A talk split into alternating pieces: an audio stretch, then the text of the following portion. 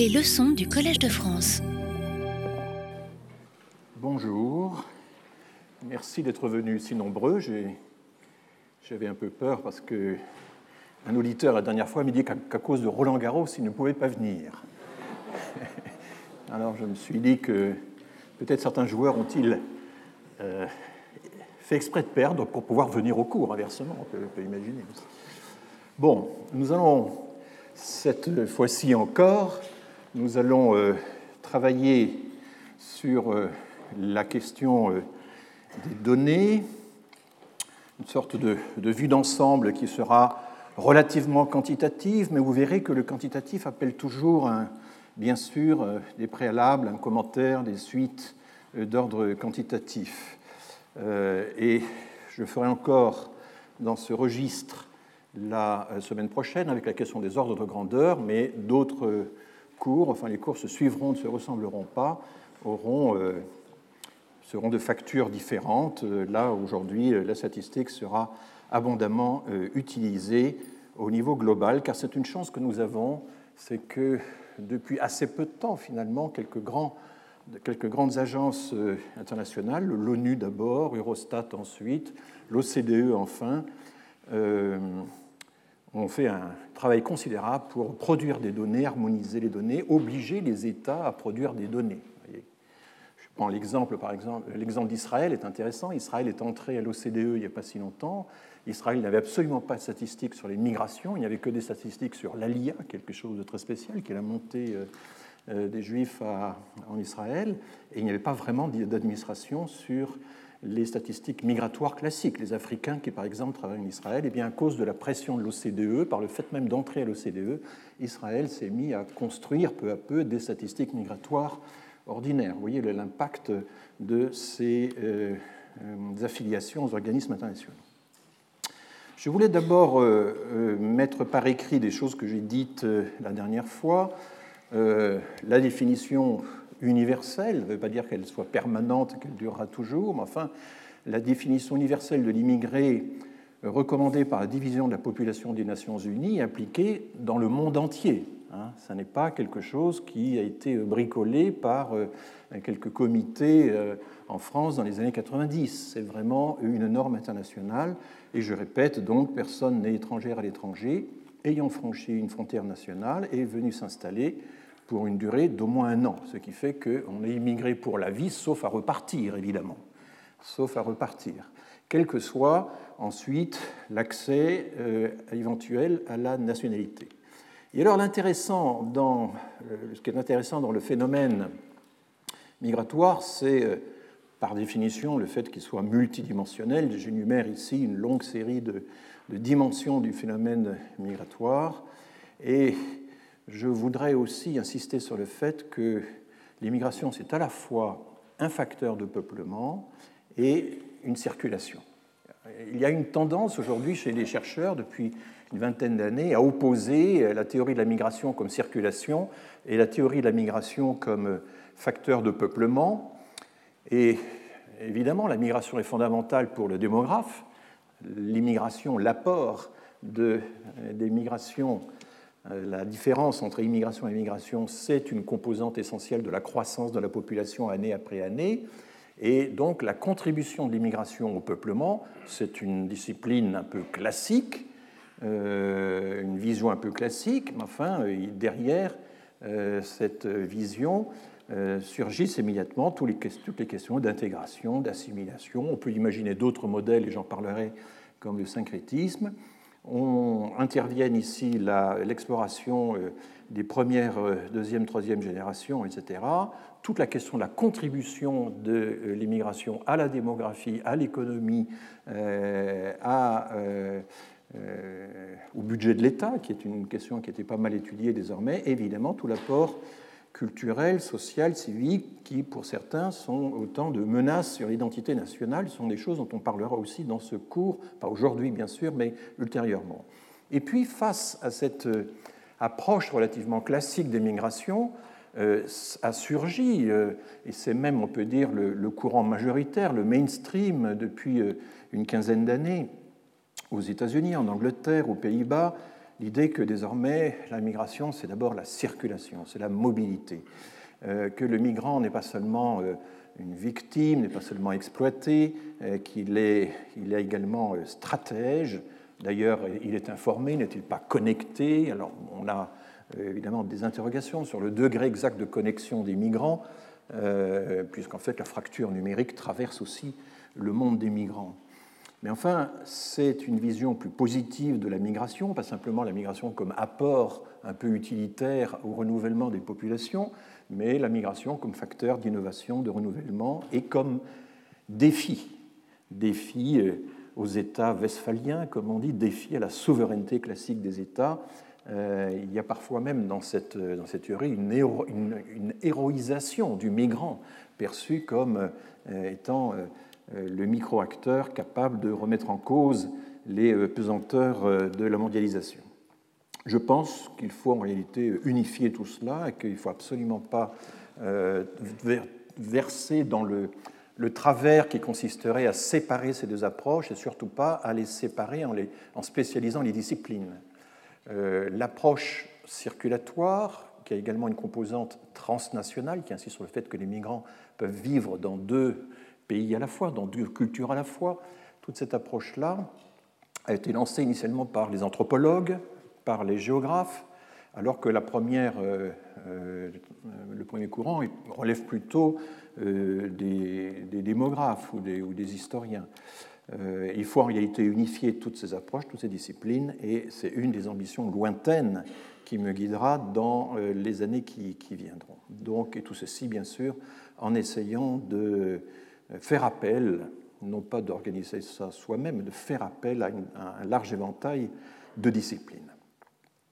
Nous avons euh, pour ce faire aussi des sources qui sont donc euh, de plus en plus euh, disponibles, de mieux en mieux exploitées. Il y a effectivement le traitement administratif des flux et des stocks. Alors je suis désolé, mais les démographes utilisent cette métaphore du flux et du stock de façon euh, récurrente. Lors du débat sur la loi asile et migration euh, l'autre jour, euh, alors qu'un député un peu au hasard parlait du stock des migrants, un représentant de l'outre-mer s'est profondément indigné qu'on puisse utiliser le mot stock à l'égard des êtres humains. Il avait lu Coq stock de, d'Hergé, et, pour lui, stock était forcément une objectivation déshumanisante de la migration.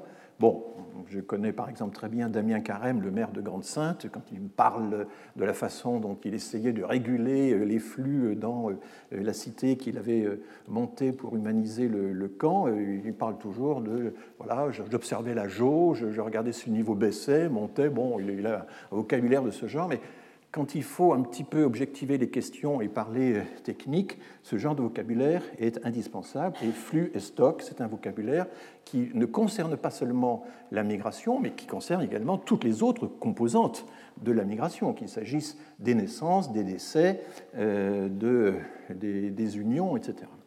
Donc euh, voilà, alors je mets des guillemets néanmoins, et il va falloir qu'on s'habitue de temps en temps, j'en ferai un usage quand même limité et avec le recul nécessaire de ces notions.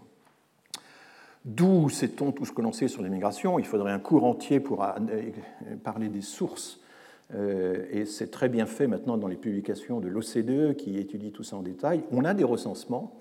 Dans la, plupart des pays du monde, les recensements se font tous les 10 ans. C'est un rythme décennal qui est calqué sur celui des États-Unis, puisque le rythme décennal du recensement est euh, figé dans la Constitution américaine depuis la fondation des États-Unis. Et donc on suit ce rythme décennal. En France, pendant longtemps, on avait un rythme quinquennal, toutes les années en 1 et en 6, jusqu'à la Seconde Guerre mondiale. Et puis ensuite, pour des raisons financières, des raisons aussi de mobilisation du personnel municipal euh, dans les années d'élection, on n'a pas euh, respecté une régularité dans le recensement. Et on a eu des intervalles de 6, 7, 8, 9 ans, assez irréguliers. Tout ceci maintenant est terminé puisque nous avons un recensement tournant qui euh, recense une fraction de la population chaque année un système tout à fait à part. Donc il y a euh, la possibilité d'utiliser les recensements, il y a des registres de population. Je rappelle qu'en France, nous n'avons pas de registre de population. C'est-à-dire qu'il n'existe pas de registres municipaux dans lesquels euh, on inscrit euh, d'office les entrées et les sortants des habitants. il y a trois ou quatre pays en Europe qui n'ont pas de registres municipaux de population. La Grande-Bretagne n'en a pas, le Portugal n'en a pas davantage, la France, les États-Unis n'ont pas non plus de registre de population, mais tous les autres pays européens ont des registres qui sont des registres, ce sont les pays où la déclaration de changement de euh, commune, de changement de domicile est obligatoire. Et donc, euh, si par exemple vous allez déménager aux Pays-Bas, au bout de trois mois, le délai est assez court, vous devez vous inscrire, si vous êtes étranger, euh, sur le registre de population en tant qu'étranger, et c'est cela qui vous donne une citoyenneté municipale, et cette citoyenneté municipale vous donne ensuite droit à tout. Euh, au fluide, à l'électricité, à l'eau courante, euh, mais aussi à ouvrir un compte bancaire, euh, à l'école pour vos enfants, etc. L'ensemble des droits sociaux, mais aussi matériels, en quelque sorte, dans la plupart des pays européens, notamment les pays du Nord, passent par l'obtention d'une citoyenneté municipale. Ça n'existe pas en France. Ce n'est pas parce que vous êtes citoyen d'un lieu que vous avez droit ou pas à la sécurité sociale. Il y a une déconnexion complète et un rapport à la citoyenneté locale qui est très différent en France euh, par rapport à ce qu'il y a dans d'autres pays. Nous avons commencé, il y a eu une période de notre histoire où on a commencé à avoir des registres de population. Enfin, les travaux préparatifs ont été faits, c'est sous Vichy. Euh, et on ne sait pas trop ce qui s'est passé, c'est assez controversé. Le bureau qui avait commencé à essayer de faire un registre de population à la demande des autorités allemandes qui s'indignaient d'apprendre qu'en France on n'était pas capable de savoir où habitaient les gens, euh, ces préparatifs ont été assez longs. C'est la Statistique générale de France qui a commencé à les faire. C'était dans des bureaux voisins des bureaux de la préfecture de Paris où euh, il y a eu le fameux fichier des Juifs. C'est bien qu'on ne sait pas trop quelles connexions ont été établies ou pas. C'est une question pour l'instant, en tout cas. À la Libération, une des premières lois qui a été votée, ça a été l'abolition du registre de population. Et au motif qu'un tel registre est liberticide, c'est le mot qui a été employé. Et donc depuis cette époque, nous n'avons pas en France de registre de population, et ni l'INSEE, l'Institut de la statistique, ni l'INED, l'Institut d'études démographiques, n'ont jamais réclamé l'instauration d'un tel registre. On s'en passe, les données sont moins bonnes euh, faute de registre, c'est entendu, et les quelques des projets de loi qui ont été propositions de loi plutôt qui ont été déposées par euh, des députés ou des sénateurs, il y en a sept ou huit depuis la guerre, pour instituer un registre de population au motif que ce sont les maires qui connaissent le mieux les populations et qui donc pourraient par ce biais-là également saisir la population étrangère, eh bien, toutes ces propositions ont échoué, notamment parce que le Conseil d'État a fait, euh, s'est euh, inspiré du principe selon lequel il y a une liberté de circulation en France et euh, ce serait dommageable cette liberté. Bon, c'est un argument qui vaut ce qui vaut, parce que dans tout, la, plupart des autres grands pays démocratiques en Europe, il y a des registres de population. dans les pays scandinaves, par exemple, ces registres sont eux-mêmes liés à d'autres registres comme les registres euh, de l'état civil, du fisc, du service militaire, euh, le registre du cancer, euh, les, impôts. C'est bien que dans un pays comme la Finlande, si vous faites un excès de vitesse, le policier a accès à votre fichier et il vous met une amende qui est proportionnelle à vos revenus parce que les fichiers sont interconnectés. Nous n'avons pas ça en France, et si nous avions le dixième de ça en France, évidemment, tout le monde pousserait un, tollé, et je crois à juste titre, euh, donc, il y a en fait en France, il faut le savoir, un encadrement statistique de la population qui est relativement libéral par rapport à ce qui existe dans la plupart des pays voisins. Il y a des registres de population en Italie, l'anagrafe, il y en a en Espagne, ça s'appelle le padron de habitantes, le patron ou le paterne des habitants, euh, de qualité assez inégale selon les endroits, mais euh, en Espagne, par exemple, il y a toute une exploitation des données sur les travailleurs étrangers, sur les, immigrés, qui euh, vient de la, du cumul de, des registres de population. Donc nous n'avons pas en France de registre de population, nous avons simplement le recensement et de grandes enquêtes, comme l'enquête emploi, qui concerne quand même 90 000, 100 000 personnes chaque année. Alors bien sûr, il y a un fichier spécifique, ce sont les fichiers des titres de séjour, et euh, nous en parlerons. Il y a aussi des demandes de visa, mais ça c'est une source assez particulière où il n'y a pas tellement euh, de données. Il y a les registres consulaires des expatriés très inégaux en qualité et très biaisés, et puis toutes les informations de la procédure administrative qui donnent lieu à quelques statistiques assez sommaires, je dois dire, par euh, l'OFPRA, l'Office français des réfugiés et des apatrides, ou l'OFII, l'Office français de l'intégration et de l'immigration, mais qui ne sont pas dotés d'appareils statistiques vraiment euh, solides. Et euh, on manque là d'une exploitation vraiment sérieuse des, riches données dont ils pourraient disposer. Alors au niveau international, j'ai déjà fait allusion aux différentes agences qui existent. J'utiliserai notamment dans ce cours un fichier qui est très intéressant, c'est celui que la Banque mondiale a construit à partir, euh, avec l'aide de l'OCDE, qui avait également commencé à établir un fichier équivalent, c'est une matrice bilatérale. C'est-à-dire qu'on a des informations sur l'origine nationale des migrants dans, euh, dans un certain nombre de pays. Certains pays ont des enquêtes sur les sorties ou des registres de population qui permettent d'émiter d'estimer les sorties par nationalité. Et l'idée, c'est de mettre tout ça ensemble. C'est assez compliqué. Vous savez, c'est comme les statistiques du commerce extérieur. Est-ce que les importations du pays A au pays B, ça donne le même chiffre que les exportations du pays B au pays A? Euh, ben, Ce n'est pas évident. il faut des commissions, c'est assez complexe, pour arriver à euh, coordonner euh, toutes ces données. Il faut aussi des modélisations pour essayer de faire en sorte que ça colle. La Banque mondiale s'y est attelée et elle a produit ce qu'on appelle une matrice bilatérale des euh, flux de migrants, ou, plutôt des stocks de migrants, c'est-à-dire des personnes recensées à l'étranger, et qui donc c'est un unique tableau téléchargeable sur Internet sans aucun problème, c'est libre d'accès, et qui vous donne pour euh, les 290 euh, pays ou territoires, puisque les territoires d'outre-mer sont mis à part, qui vous donne l'ensemble des personnes qui vont de tel endroit à tel autre, de tel pays à tel autre. Donc c'est la matrice. Euh, et c'est une. Du coup, ça, révise à la hausse un certain nombre d'estimations faites au niveau national.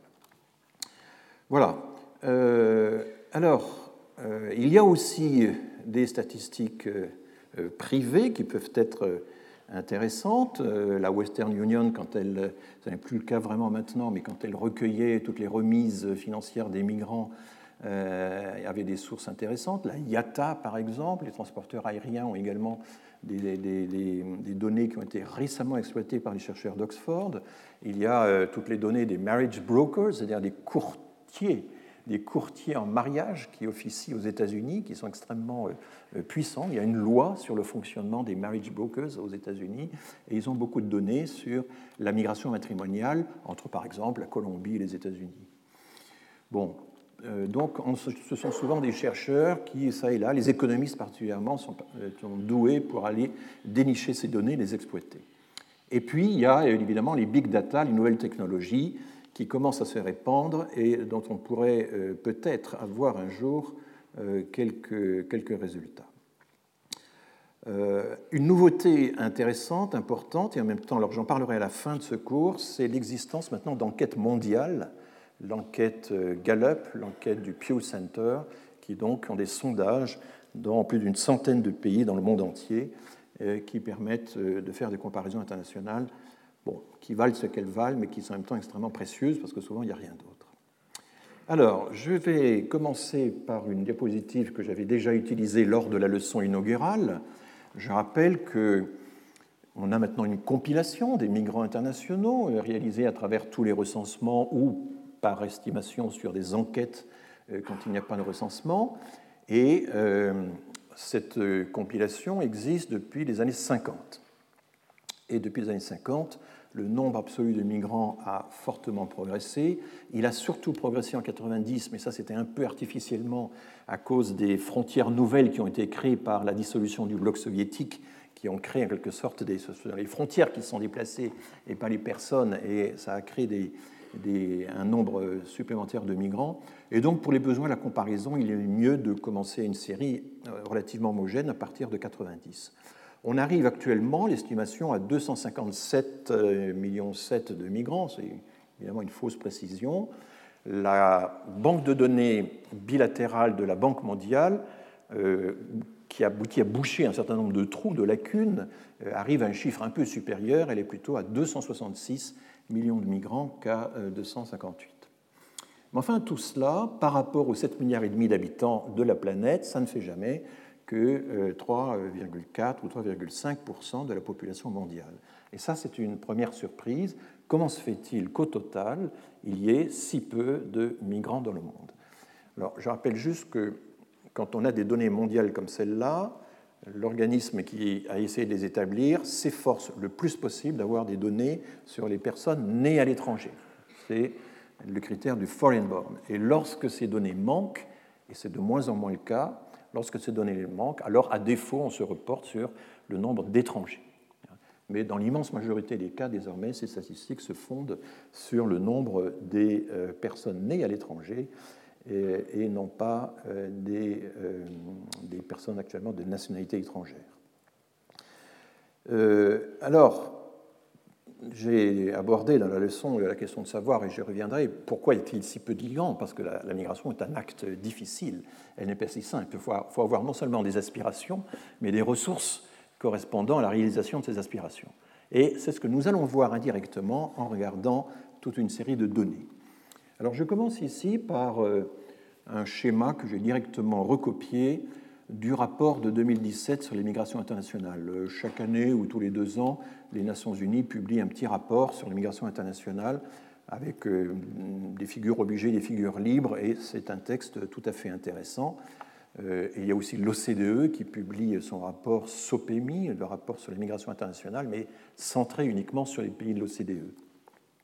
Et que voit-on sur ce schéma? Eh bien, on voit que, alors, il y a quatre grandes euh, quatre grands types de migration.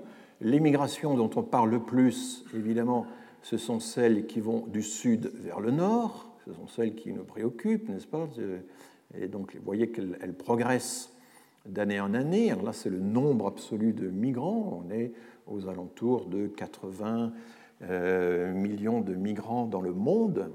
Euh, qui euh, sont nés dans un pays du Sud et euh, vivent actuellement dans un pays du Nord. Donc ce ne sont pas des flux annuels, c'est l'ensemble des résidents dénombrés actuellement dans le pays hôte. Mais vous voyez, ça c'est l'autre découverte, c'est qu'en réalité les migrations sud-sud, donc entre deux pays du Sud, eh bien c'est tout aussi important, voire plus important. Euh, et je rappelle la définition donc du Nord, c'est toute l'Europe, l'Amérique du Nord, plus le Japon, l'Australie, la Nouvelle-Zélande, c'est des définitions assez, assez simples. Et nous allons aller vers des choses un petit peu plus compliquées. Alors, la migration, pardon, la migration nord-nord, elle est beaucoup moins importante que la migration euh, nord-sud ou sud-sud. Enfin, elle est quand même très importante. Il y a beaucoup de mouvements à l'intérieur du Nord. Par contre, ce qui est très stable et relativement faible, c'est la migration du nord vers le sud. Euh, il y a même des sources de migration du nord vers le sud, comme par exemple les, coopérants que nous avions autrefois et qui passaient plusieurs années euh, en Afrique notamment. Eh bien, ceci n'existe plus.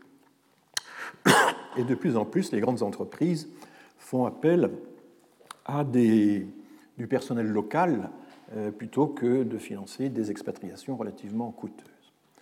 Alors, poursuivons ce déblayage très, très sommaire et regardons un peu quels sont les principaux courants migratoires dans le monde vers 2010. Pourquoi? Alors, de temps en temps, j'ai des données récentes, mais 2010, c'est ce qui est consolidé par tout le round des recensements qui ont eu lieu entre 2009, 2010, 2011. La plupart des recensements dans le monde ont lieu autour de l'année euh, des années en zéro.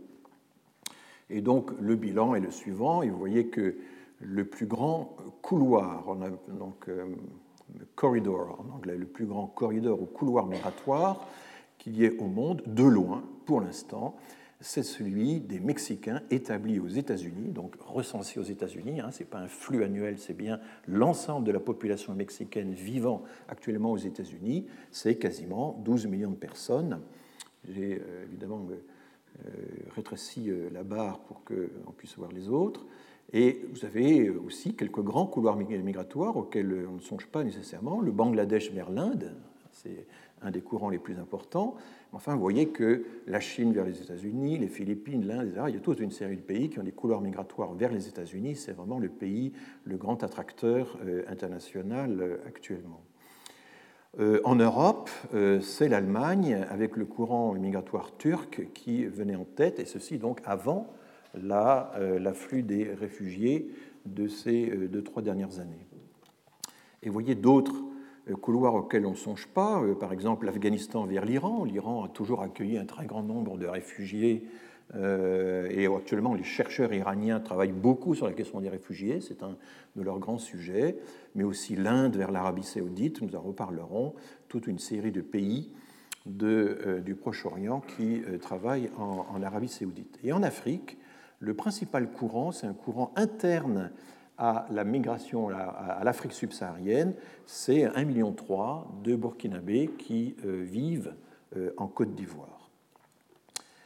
Euh, lorsque on regarde, euh, alors là toujours ce sont les extraits du même rapport des Nations Unies, euh, comment se répartissent les départs, les arrivées selon les continents? Une première approche, mais elle est un peu trompeuse, mais bon, comme toujours, il faut commencer puis après faire la critique. C'est l'évolution du solde migratoire, continent par continent. Le solde migratoire, je rappelle, c'est l'immigration moins l'immigration. On le déduit par différence. On a la croissance totale de la population entre deux périodes. On sait quelle est la part de la croissance de la population due aux naissances et aux décès. Eh bien, la part qui reste, elle est nécessairement due au jeu des migrations. C'est par différence, la plupart du temps, qu'on observe, quand on n'a pas de registre notamment, qu'on essaie d'estimer l'ensemble du solde migratoire. Et donc, certains soldes sont positifs, plus d'immigration que d'émigration, et d'autres sont négatifs, plus euh, d'émigration que d'immigration. Et vous voyez que ça se répartit vraiment, il y a des continents où les soldes sont toujours positifs depuis les années 50 et des continents où ils sont toujours négatifs euh, depuis la même époque. vous voyez en gros l'ampleur avec l'Afrique, c'est encore relativement modeste par rapport à l'Asie, euh, et l'Europe, avec l'Amérique du Nord, sont les grands récepteurs des migrations vu leur solde positif. On pourrait croire, en voyant ce schéma, que la migration, c'est essentiellement le sud qui migre vers le nord, ce qui est un peu trompeur. Et je vais essayer de cartographier une certaine complexité avec, euh, j'espère que vous arrivez à lire. Alors voici le décor. J'ai représenté euh, vaguement les euh, continents.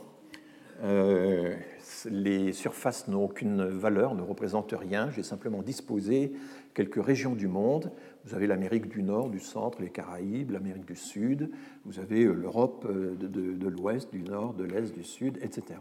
Donc, euh, et puis j'ai encore représenté un bout de l'Amérique à droite, puisque la planète est ronde, et ça va permettre tout à l'heure de représenter plus aisément des liens qui circuleront d'un continent à l'autre. Donc voilà un peu le décor. Regardons d'abord euh, le nombre de personnes qui migrent à l'intérieur d'une même région. Elles ont émigré, elles ont changé de pays, mais elles restent dans la même région. Par exemple, vous voyez que l'Afrique de l'Ouest, et on compte 6,7 millions d'Africains de l'Ouest qui ont migré dans un autre pays d'Afrique de l'Ouest, notamment, euh, je viens d'y faire allusion, les Burkinabés en Côte d'Ivoire. Euh, il y a aussi toute une série de euh, peuples qui vont, par exemple, euh, migrer au Nigeria. Ça fait 6,7 millions de personnes, donc un remuement de personnes considérable, hein, dont on parle assez peu, que connaissent bien les chercheurs de l'IRD, l'Institut de recherche pour le développement, qui en parlent beaucoup, c'est un de leurs grands sujets. Vous remarquerez que l'Afrique de l'Est a également un, grand nombre, enfin, des, des, chiffres très importants d'immigration intérieure. L'Afrique de l'Est, c'est l'Érythrée, euh, le Kenya, euh, la Somalie, Djibouti, etc. Et, euh, il y a également des déplacements considérables. en Europe, c'est surtout en Europe orientale, en Europe de l'Est, que vous avez un très grand nombre de déplacements. Alors, il y a beaucoup là de déplacements des Ukrainiens vers euh, la Pologne, les Lituaniens vers la Pologne, euh, il y a les Slovaques vers la Hongrie, etc. Ce sont tous ces déplacements-là. Ça fait 11 millions de personnes. Il y a ces, territoires ont un peu la réputation d'être euh, rebelles à toute immigration venant de l'extérieur, mais il y a quand même une immigration considérable à l'intérieur de l'Europe orientale, et ce sont des peuples qui, évidemment, de par leur histoire, ont été également habitués à pas mal de, migrations euh, plus ou moins forcées. Euh, en revanche, l'Europe de l'Ouest, finalement, pratique assez peu la migration inter-européenne, intra-européenne à l'intérieur de l'Europe de l'Ouest. Euh, et vous voyez que l'Amérique du Nord, très peu aussi. Pourquoi? Parce qu'il n'y a que le Canada et les États-Unis. Et entre le Canada et les États-Unis, finalement, ça circule peu. Il n'y a qu'un peu plus d'un million de personnes qui sont soit des Canadiens vivant aux États-Unis, soit des Américains vivant au Canada. Bon. Ça ne donne pas une idée de la mobilité réelle, puisque, en gros, dans l'Amérique du Nord, il y a à peu près deux fois plus de mobilité résidentielle qu'en Europe. Il y a une grande euh, circulation. Mais là, nous parlons de migration internationale, donc un changement de pays, un passage de frontières. Euh, une autre zone du monde, en réalité celle où il y a le plus de migration interne, c'est l'Asie, et notamment euh, l'Asie euh, occidentale, comme disent Western Asia, c'est-à-dire en fait ce que nous nous appelons le Proche-Orient, voire le Moyen-Orient, où là évidemment, notamment en raison des conflits, des guerres, vous avez un très grand nombre de migrations, et c'est là-dedans que se retrouvent par exemple les Syriens réfugiés au Liban, les d'Irakiens euh, réfugiés, les Afghans réfugiés euh, au Liban, en Jordanie, etc., se, trouvent là. Et puis l'Asie du Sud, qui comprend l'Inde, le Bangladesh, le Sri Lanka, là aussi se caractérise par une circulation considérable. Voilà un peu le, donc, le décor, je voulais d'abord vous parler de ces migrations qui sont internes aux régions. Et alors maintenant, si on essaie de regarder un peu les migrations inter-régions, euh, voilà en gros ce que ça donne. Alors c'est toujours euh, difficile de faire quelque chose qui ne soit pas un petit peu confus, euh, mais vous voyez d'abord que ce qui frappe dans un tel schéma, indépendamment de, de l'analyse détaillée qu'on pourrait faire, c'est à quel point l'Afrique est pour l'instant isolée. Alors attention, il ne s'agit pas des flux annuels récents, il s'agit de l'ensemble des personnes qui actuellement résident pas, dans une autre région du, monde. Et donc, c'est évidemment l'accumulation de tout ce qui s'est passé depuis plusieurs décennies euh, dans euh, l'histoire de ces, de ces pays. Mais vous voyez qu'au total, ce qui se passe en Afrique, c'est essentiellement de la migration interne interne à l'Afrique de l'Ouest, interne à l'Afrique de l'Est, un petit peu à l'Afrique centrale. Le Maghreb, lui, connaît très peu d'immigration interne. Il y a très peu de Marocains qui migrent en Tunisie ou en Algérie, ou d'Algérie en Tunisie ou au Maroc. Il y a, certain, un cloisonnement de ces, de ces deux pays dont les migrations sont orientées donc vers le nord. Mais au total, l'Afrique est encore relativement isolée du système migratoire mondial. Alors ça, c'est totalement contraire à l'image euh, commune qu'on s'en fait on a plutôt le sentiment que l'Afrique, c'est une espèce d'explosion migratoire qui va euh, bientôt nous envahir. Alors c'est vrai que les projections démographiques donnent pour l'avenir euh, des chiffres considérables euh, sur l'Afrique. J'en parlerai tout à l'heure, j'y consacrerai la fin de, mon cours, mais il faut comprendre que c'est surtout en Asie, en Amérique du Nord, secondairement en, en Europe, que se concentrent les grands flux migratoires. Là, je ne parle pas de taux d'émigration, de propension à émigrer, je pars pour l'instant des, des, chiffres absolus. Et tous ces chiffres que vous voyez là, ce sont des millions de personnes. Euh, le flux le plus important qu'on avait repéré, un des flux les plus importants, c'est évidemment l'Amérique centrale vers l'Amérique du Nord, essentiellement les Mexicains, mais pas uniquement, il y a tout le, Salvador, le Nicaragua, etc., qui, qui y contribuent. Les Caraïbes vers l'Amérique du Nord, c'est important également, et vous voyez que l'Amérique du Nord attire toute une série d'autres flux.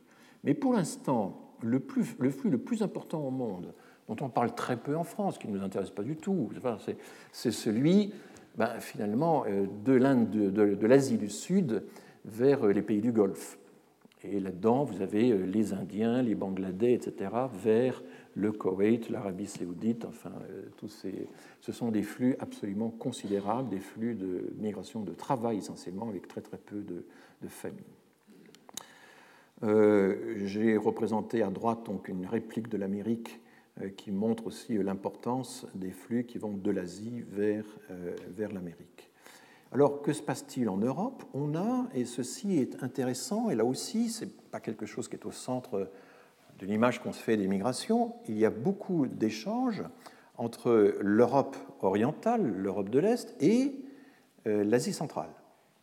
L'Asie centrale, c'est euh, le Caucase, le Tadjikistan, le Turkménistan, euh, l'Azerbaïdjan, euh, etc. Enfin bon, le Kazakhstan, Ce sont évidemment d'anciennes républiques soviétiques, et donc il n'est pas surprenant que la Russie, faisant partie de, l'ensemble de l'Est, continue d'échanger avec l'Europe centrale. C'est un, un, flux important qui est en partie, mais en partie seulement, le résultat des déplacements de frontières opérés à partir de 90. Et puis, euh, vous avez euh, un flux d'Europe de l'Est vers l'Europe de l'Ouest. Et là, ce sont les Polonais, les Hongrois, les Slovaques vers la Grande-Bretagne. C'est eux qui pèsent essentiellement euh, dans cette migration. Et puis, l'Europe du Sud vers l'Europe de l'Ouest donc tout ce qui est Portugal, Espagne, Italie, Grèce, etc., qui euh, a été une migration relativement importante et qui fait qu'aujourd'hui encore, vous avez un grand nombre de, gens qui, vivant dans les pays de l'Ouest, sont nés en réalité en Europe du Sud. Voilà un peu, vraiment à très grands traits, une image euh, de, des grands flux. Donc vous voyez que le Golfe est un grand attracteur, l'Europe aussi, il y a quand même beaucoup de choses qui se passent euh, à l'extrémité orientale de l'Europe, et puis bien sûr les États-Unis qui restent euh, euh, tout à fait centraux. Alors, oui, je voulais revenir sur la grande différence qu'il y a entre. donc, il y a un flux du Maghreb vers l'Europe de l'Ouest. 3 millions de Maghrébins vivent dans les différents pays d'Europe de l'Ouest actuellement, mais ce n'est pas à l'échelle mondiale un des flux les plus importants. Ce n'est pas quelque chose qui, euh, euh, voilà, pour un, être euh, extérieur, du point de vue de Sirius, on débarque, on découvre ça, bon, on n'a pas l'attention attirée par les flux du Maghreb sur l'Afrique, et encore moins par ceux du Maghreb vers l'Europe de l'Ouest, et encore moins par ceux de l'Afrique vers l'Europe de l'Ouest. Je n'ai représenté ici, je respectais un seuil, que les flux qui dépassent au moins un million de personnes. Sinon, la carte aurait été illisible. Il y a beaucoup de flux secondaires, évidemment, qui sillonnent euh, la planète. Mais vous voyez ici la différence entre euh, les émigrés subsahariens et maghrébins en 2017. Euh, j'ai représenté ici les pays de destination. Quand on prend l'ensemble des subsahariens, eh bien, à 65%, les migrants subsahariens migrent en Afrique subsaharienne, à 65%. Mais aussi en Afrique australe, l'Afrique du Sud est un pays qui devient de plus en plus attirant, la Corne de l'Afrique, les pays du Golfe, très peu. Il y a pour l'instant très peu de connexions avec les pays du Golfe. Euh, le Maghreb et l'Égypte également, étonnamment, euh, peu. Et le Proche-Orient, rien. Donc au total, on a les trois quarts. Les trois quarts de la migration subsaharienne se font actuellement dans le sud du Sahara. Et c'est pour ça que toutes les spéculations sur l'idée, mais leur nombre va augmenter, donc ils vont tous débouler chez nous en fonction de, de la loi euh, des vases communicants ou la dégringolade sur la ligne de plus faible pente. Euh, non, pour l'instant, euh, un facteur absolument essentiel, c'est quelle est la part des migrations subsahariennes qui reste dans l'Afrique subsaharienne d'une part ou dans l'ensemble de l'Afrique. Et vous voyez que l'Europe de l'Ouest, c'est 15,7% donc de la migration, toujours d'après les estimations de la matrice bilatérale de la Banque mondiale. Hein, c'est quand même une source intéressante avec un certain dégradé euh, selon les différentes régions, sous-régions de l'Europe. Et puis euh, l'Amérique du Nord, mais également l'Australie, pointent maintenant et deviennent une destination non négligeable pour les subsahariens, de même d'ailleurs que pour les maghrébins.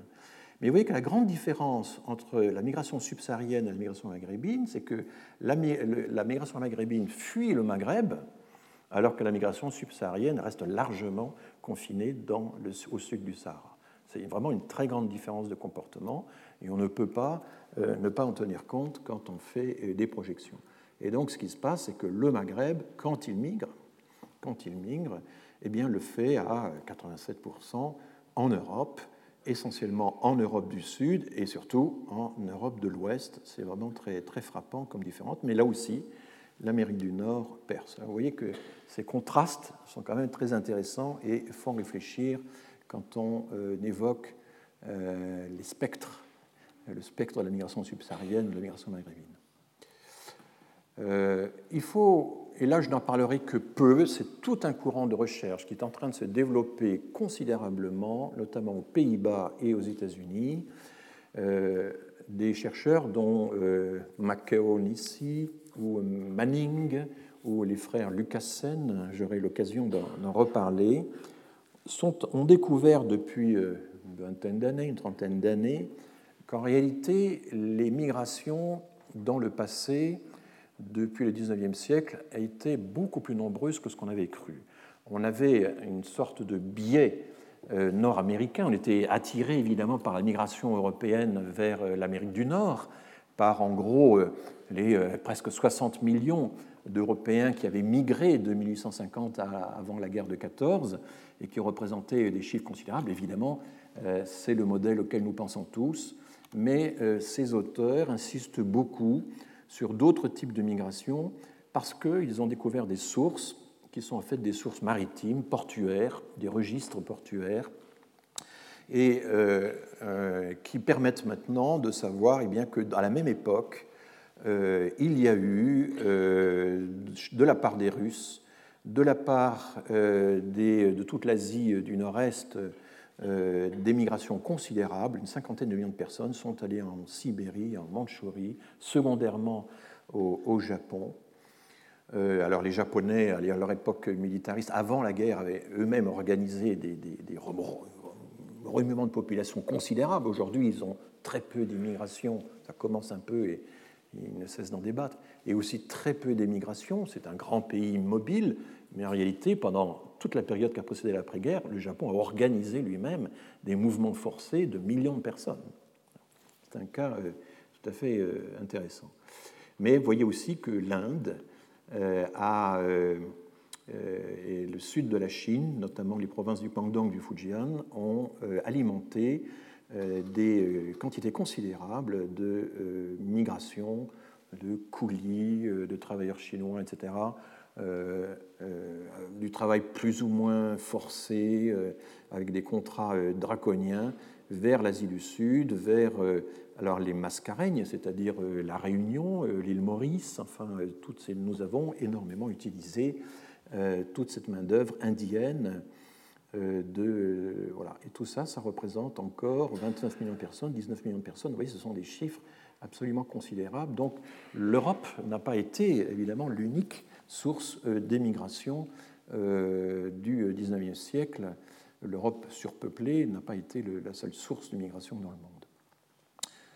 Euh, alors, euh, essayons de voir un petit peu maintenant comment la migration circule selon les pays en fonction d'un certain nombre d'indicateurs. Il y en a toute une série.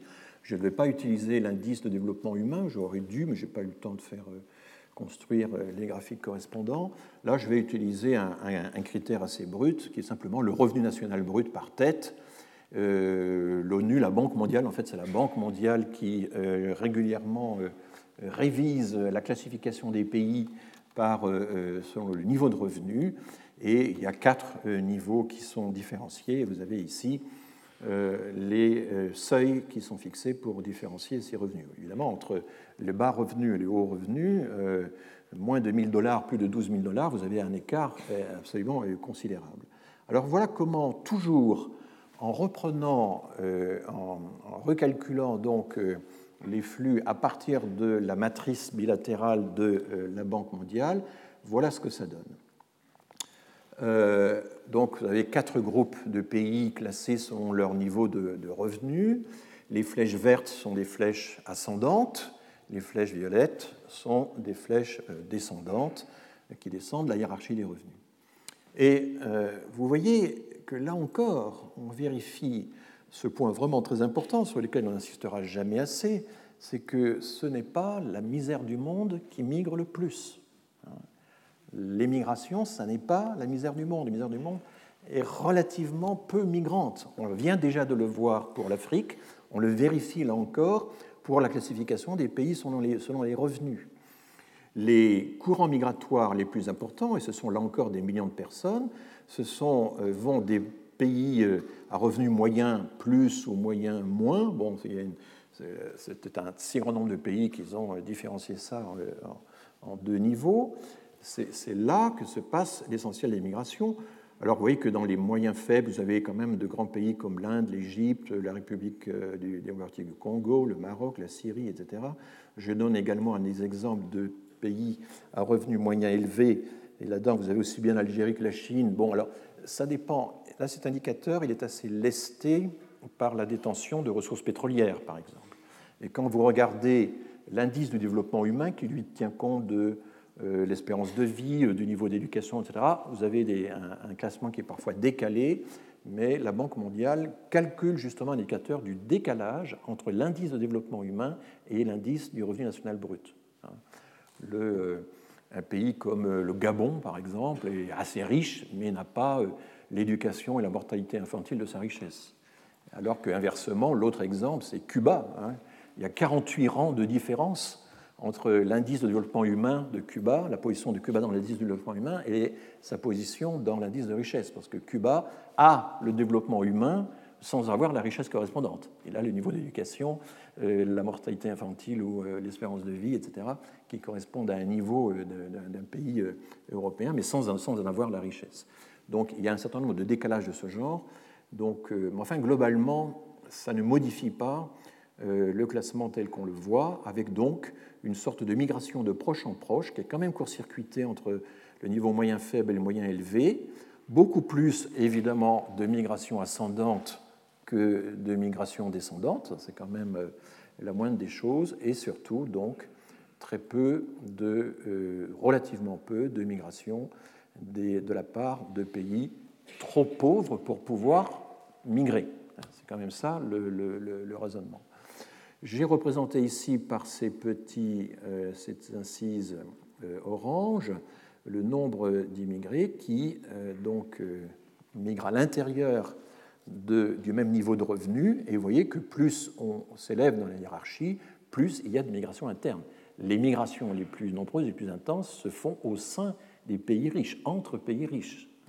Tout, ceci est, tout à fait contraire à l'image ordinaire qu'on se fait de la migration comme la migration du pauvre bougre. Vous voyez comment Plantu, pendant très longtemps, représentait le migrant, comme le pauvre malien dans le désert, euh, squelettique, avec son bonnet, etc.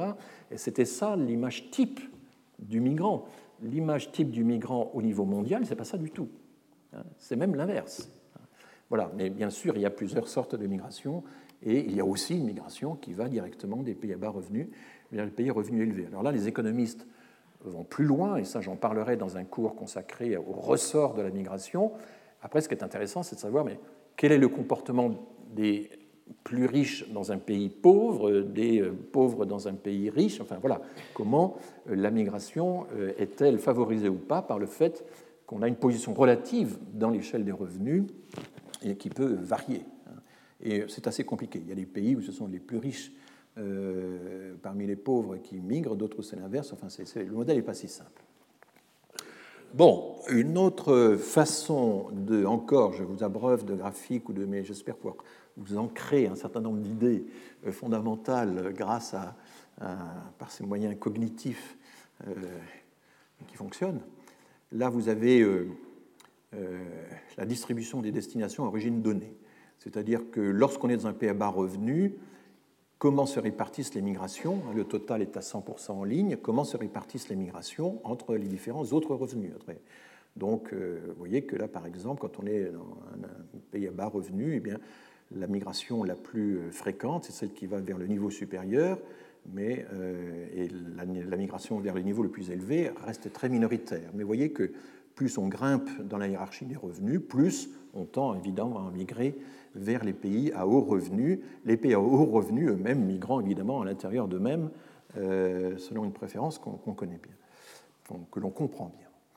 Alors, ce que je vais maintenant vous présenter, c'est une notion un peu différente. Ce n'est pas simplement euh, des pourcentages bruts, ce sont des surreprésentations. Euh, quand on prend l'ensemble des migrants de la planète, les 266 millions de migrants qui ont été identifiés par, euh, dans tous les recensements, les enquêtes du monde entier par la Banque mondiale, et qu'on regarde euh, euh, est, comment ils se répartissent, donc selon les couples origine-destination, et voilà, on peut voir si c'est la migration de tel pays à tel pays, ou de tel niveau de revenu à tel niveau de revenu, est surreprésentée par rapport à l'ensemble des migrations. Donc ce sont des indices de surreprésentation. Et là, par exemple, 4,9 signifie que des personnes nées dans un pays à revenu faible ont 4,9 fois plus de chances d'immigrer dans un pays à revenu faible par rapport à l'ensemble de l'immigration. Voilà, ils, y sont surreprésentés quasiment 5 fois. Et euh, vous avez ici, ils ne sont surreprésentés que 2,7 fois dans euh, les pays à, moyen, euh, à revenu moyen faible. Donc ils émigrent. On a vu que c'était un courant pas négligeable du tout, mais en termes relatifs, ce sont des rapports de rapports là que l'on fait.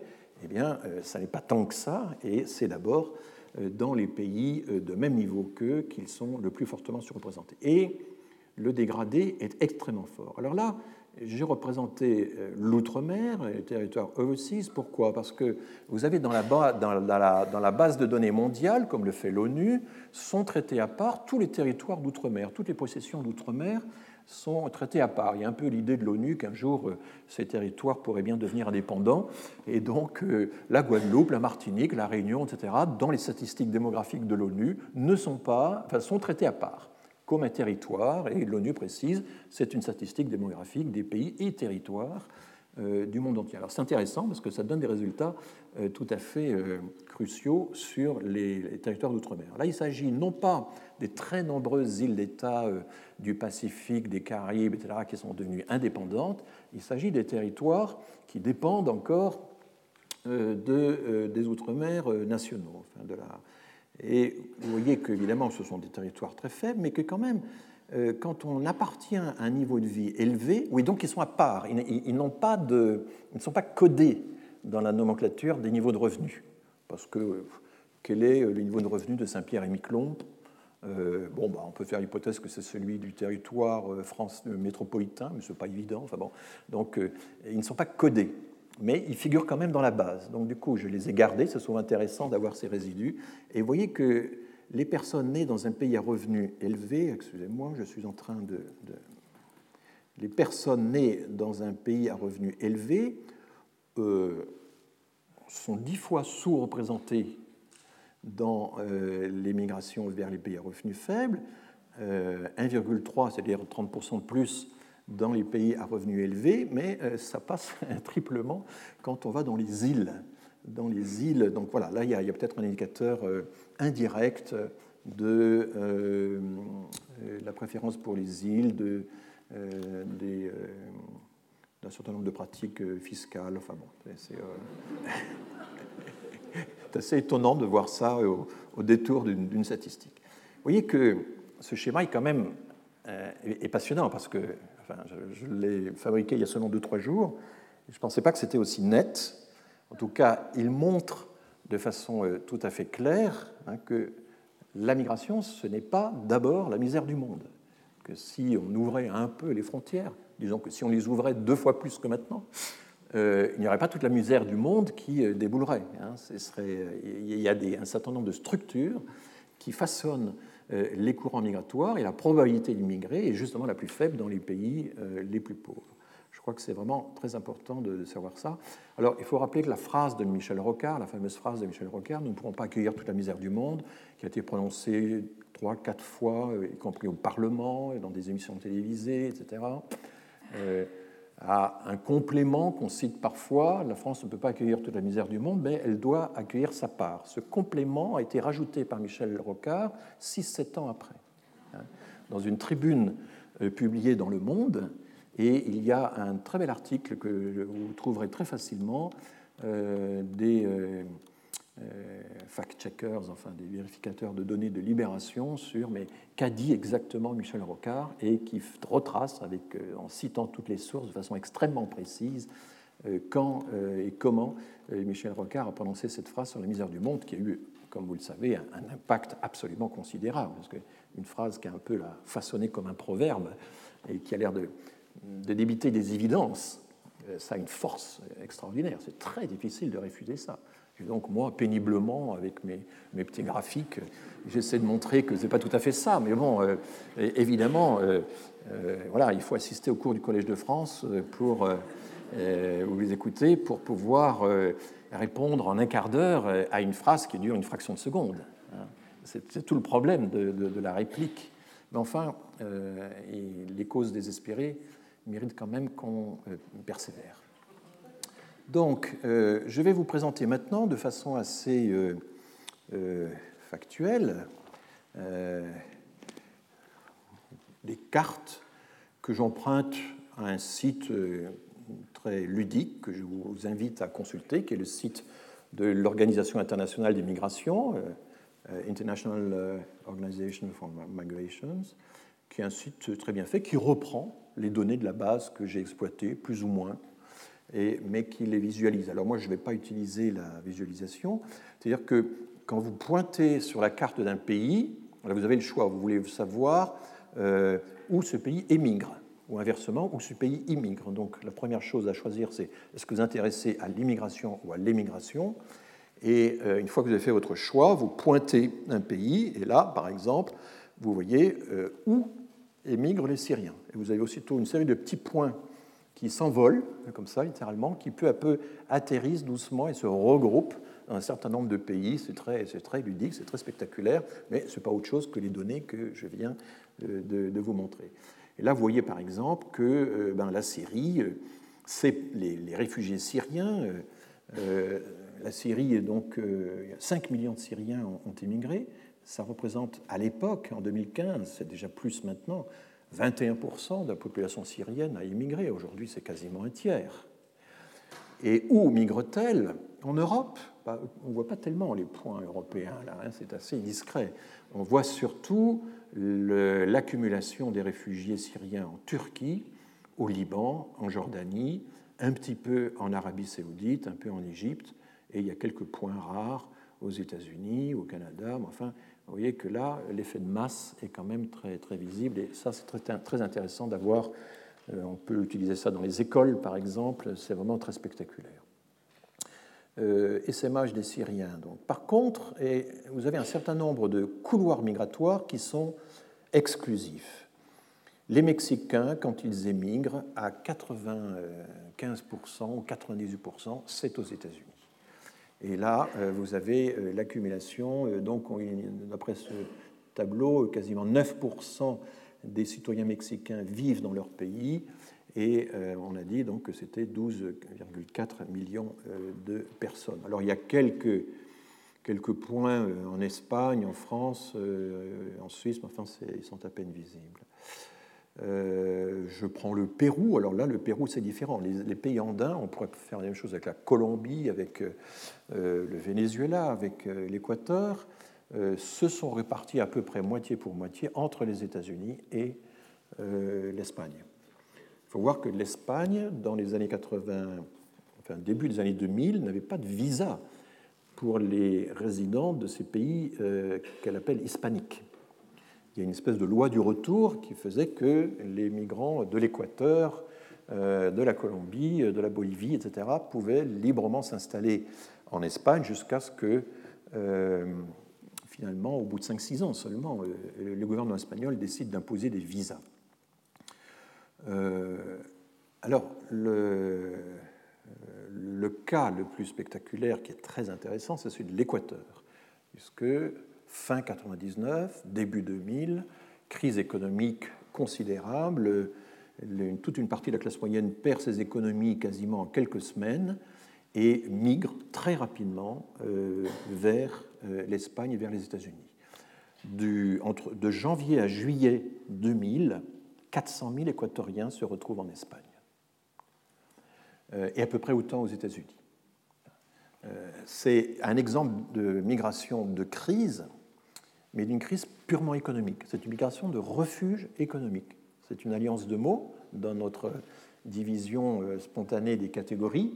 Il n'y a pas eu de guerre, il n'y a pas eu de conflit, il y a eu simplement une dollarisation et un effondrement de l'économie, du système bancaire, qui fait que, en l'espace de quelques semaines, eh bien, euh, une partie de la population a fui le pays. Alors il se trouve que l'Équateur avait déjà une tradition de migration à l'intérieur des pays andins. C'est une région que je connais un peu parce que j'ai travaillé en Bolivie autrefois dans, ma jeunesse, alors que les Boliviens ou les Péruviens avaient assez, pratiqué assez peu l'émigration à l'étranger. Donc ce sont les Équatoriens qui ont le plus pratiqué ces émigrations, alors que d'autres pays soumis à l'hyperinflation euh, n'ont pas connu les mêmes mouvements. Le Venezuela, en ce moment, est en train d'émigrer de, façon considérable, non pas vers la Colombie, qui est son ennemi héréditaire, mais vers les États-Unis, vers l'Argentine et vers l'Espagne. Maintenant, intéressons-nous au Maghreb. Et là, on a une dualité, une opposition de comportement entre l'Algérie et le Maroc qui est très intéressante. la quasi-totalité de la migration algérienne se fait vers la France. Euh, vous voyez, il y a 1,7 million d'Algériens à l'extérieur, c'est 4,3% de la population qui vit à l'extérieur. Il y a un petit peu euh, d'Algériens euh, au Liban, en Palestine, etc. Il y, a, quelques points au Canada, tout ça, mais c'est vraiment très très rare, un peu en Espagne, alors que la migration marocaine, elle, s'est dispersée. S'est dispersée entre l'Espagne, elle a considérablement profité de l'ouverture la migration euh, en Espagne dans les années 2000. Et vous voyez que la migration marocaine en Espagne est à peu près aussi importante que la migration marocaine en France, mais l'Italie est une autre destination, et évidemment le, et le Proche-Orient aussi. Il y a également une communauté marocaine très importante aux Pays-Bas, où elle constitue euh, un des, grands, un des trois grands groupes de migrants avec les Surinamiens et euh, les Turcs. Euh, pourquoi les Marocains se dispersent-ils entre plusieurs destinations alors que les Algériens s'obstinent en quelque sorte à migrer vers la France? On ne peut pas l'expliquer autrement qu'en ayant recours au passé colonial, au fait que des liens ont été frayés, des liens très anciens, puisque nous avons utilisé la main-d'œuvre algérienne déjà dans les années 30, assez fortement. Ensuite, on leur accordé une liberté de circulation qui était due au fait qu'ils étaient euh, sujets de, l'Empire français, euh, alors que les Marocains n'ont jamais eu euh, ces facilités de circulation accordées aux Algériens. Il y a eu des efforts ensuite, après la guerre d'Algérie, à partir de 62, très vite, les deux gouvernements se sont accordés pour essayer de limiter la migration des Algériens vers la France, sans que ça marche vraiment. Et donc, le, comportement des migrants algériens vers la France est très lié au, aux filières qui, se sont, qui ont été frayées de longue date vers euh, des emplois industriels, des localités, des quartiers, etc., alors que les Marocains, eux, sont beaucoup plus libres de leur choix, et c'est en même temps une migration beaucoup plus rurale, moins urbaine, enfin c'est quelque chose d'assez différent. Donc je n'entre pas dans les détails, mais vous voyez que le simple fait de regarder euh, ces données tout de suite, la simple comparaison hein, amène à réfléchir à un certain nombre de problèmes. Pourquoi dispersion dans un cas, concentration de l'autre?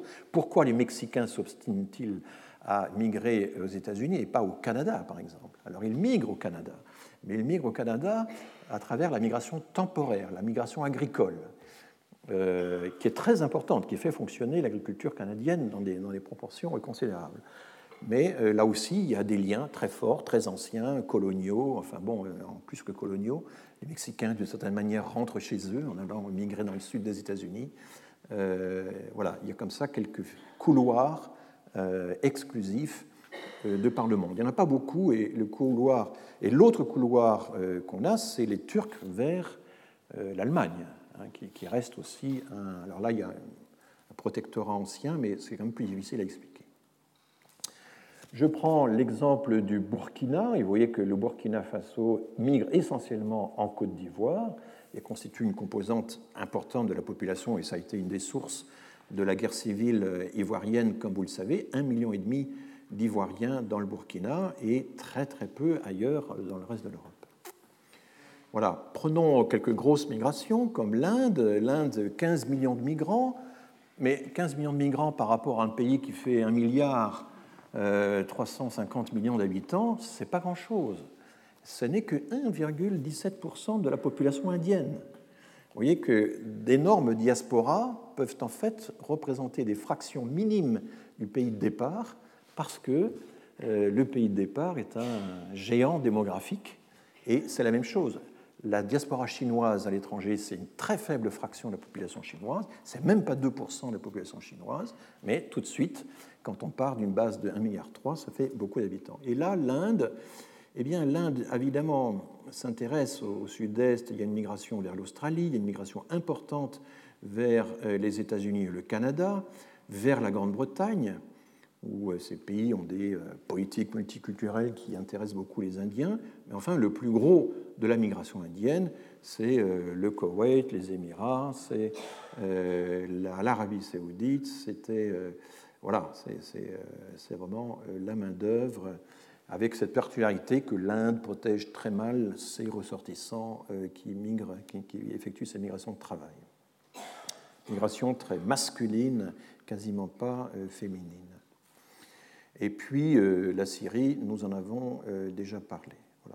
Alors la Chine, la voilà, hein, là encore, vous voyez, 9 millions de Chinois de par le monde, mais ça ne fait même pas 1% de la population chinoise, 0,69% de la population chinoise, c'est rien. C'est vraiment. Donc voilà, mais il suffit qu'une petite fraction de Chinois euh, émigre à l'extérieur pour qu'aussitôt euh, ça fasse du monde. Où vont-ils? Eh bien, ils vont d'abord dans euh, les peuples voisins. Alors là, il y a quelque chose d'un peu particulier, c'est qu'en réalité, c'est Hong Kong qui, dans la nomenclature, est compté comme un lieu de destination des migrants. Donc si on enlevait Hong Kong du total, l'émigration chinoise, ce serait encore moins que le pourcentage que vous avez ici. Alors, la diaspora est plus importante parce que peut-être que c'est 3% euh, de. Parce que vous avez des diasporas chinoises plus ou moins mixtes dans tous les pays riverains, que ce soit au Cambodge, au Vietnam, etc. Et une partie des boat people que nous avons accueillis dans les années 70 et fin des années 70 a été souvent euh, plus ou moins d'origine chinoise. Voilà. Et puis, euh, je prends un dernier exemple qui est l'Albanie pays donc euh, extrêmement pauvre qui, dès la chute du mur, euh, s'est euh, réparti à peu près par moitié entre l'Italie et la Grèce, et un petit peu donc dans l'Europe du Nord, mais très peu. Bon, ce qui est important de, comprendre quand on regarde tous ces ordres de grandeur, c'est les conclusions qu'on peut en tirer sur un certain nombre de nos concepts familiers notamment euh, la notion de capacité d'accueil.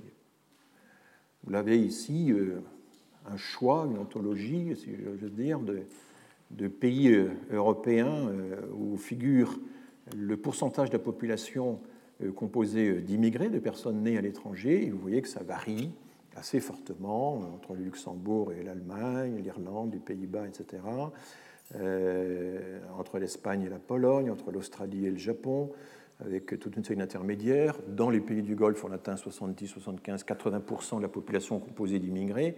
Ça veut dire que de ce tableau extraordinairement diversifié, des réussites plus ou moins variables des euh, différents pays face à ces courants migratoires, personne n'est en mesure de conclure qu'il y aurait une proportion optimale de migrants pour un pays donné.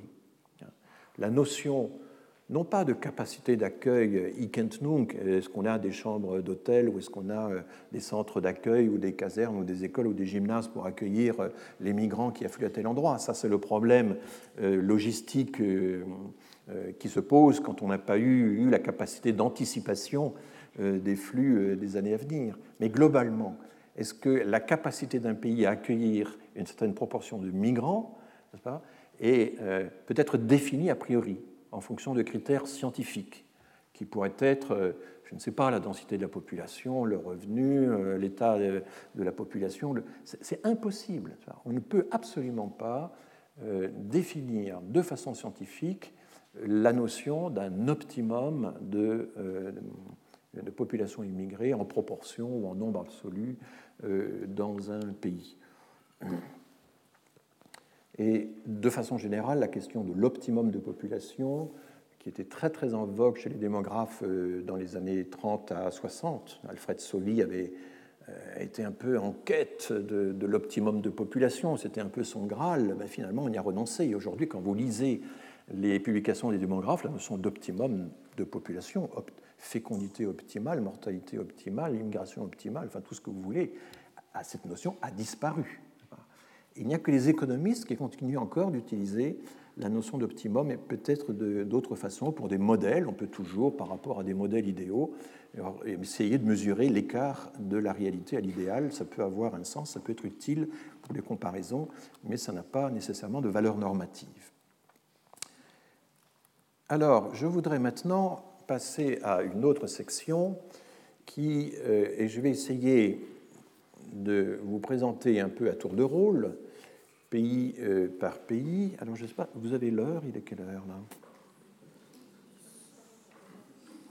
Il est 15h10. Alors je vous propose une pause avant de commencer cette une pause de 5 minutes avant de poursuivre. Bien, nous allons reprendre. Alors, je vais vous présenter un, un béaba de l'équation démographique et qui en même temps est, controversé. Donc aujourd'hui, vous n'aurez pas droit à la controverse, mais uniquement au béaba. Euh, mais euh, vous verrez qu'il faut d'abord commencer, comme je le disais, par les vérités du premier ordre avant de, de raffiner. C'est plus qu'un raffinement, c'est une, une réelle question euh, scientifique. Mais enfin, il y a quelque chose de fondamental en démographie, c'est ce qu'on appelle euh, l'équation démographique. Une population se renouvelle de, de, de, plusieurs façons. Il y a le jeu des naissances et des décès, et il y a les entrées des migrants et les sorties de migrants. Avec un peu ce problème, c'est que où classe-t-on les décès de migrants? C'est une façon de sortir aussi. Et euh, selon les auteurs, les décès de migrants sont comptés dans le solde naturel ou comme une variante, euh, comme une composante du solde migratoire. Parce que les migrants ne font pas que s'accumuler, euh, ils ne font pas qu'entrer, une partie reparte. Et en gros, ce qu'on trouve un peu partout dans toutes les migrations, de façon très générale, c'est qu'il y a à peu près un tiers des migrants qui repartent, soit parce qu'ils ont réussi, soit parce qu'ils ont échoué. C'est pas facile d'analyser ça enfin, en gros, il y a un tiers des migrants qui repartent, mais année après année, donc le solde, la différence entre les départs et les arrivées, contribue à euh, renouveler la population en même temps qu'il y a aussi des décès de migrants et des décès de natifs. On fait souvent la comparaison euh, d'une population avec un, réservoir, mais c'est un peu plus compliqué parce que euh, ce qui entre dans les réservoirs voilà, crée de nouvelles gouttes, si j'ose dire, n'est-ce pas? Donc, euh, ce n'est pas simplement des populations converses et inverses, il y a euh, des familles qui se forment, il y a des naissances qui se font à l'intérieur, c'est pour ça que les naissances sont représentées par une espèce de mouvement qui peut être interne, mais ça peut être aussi les naissances dues aux arrivées des migrants des années précédentes. Donc, l'équation fondamentale, c'est tout simplement n-d plus i-e. Donc, les naissances moins les décès, ce qu'on appelle l'accroissement naturel ou le solde naturel, et puis i-e, qu'on appelle le solde migratoire, en anglais on dit net migration, la migration nette. Et certains d'entre vous ont déjà vu quelques-uns de ces schémas, mais je vais les étendre et les systématiser.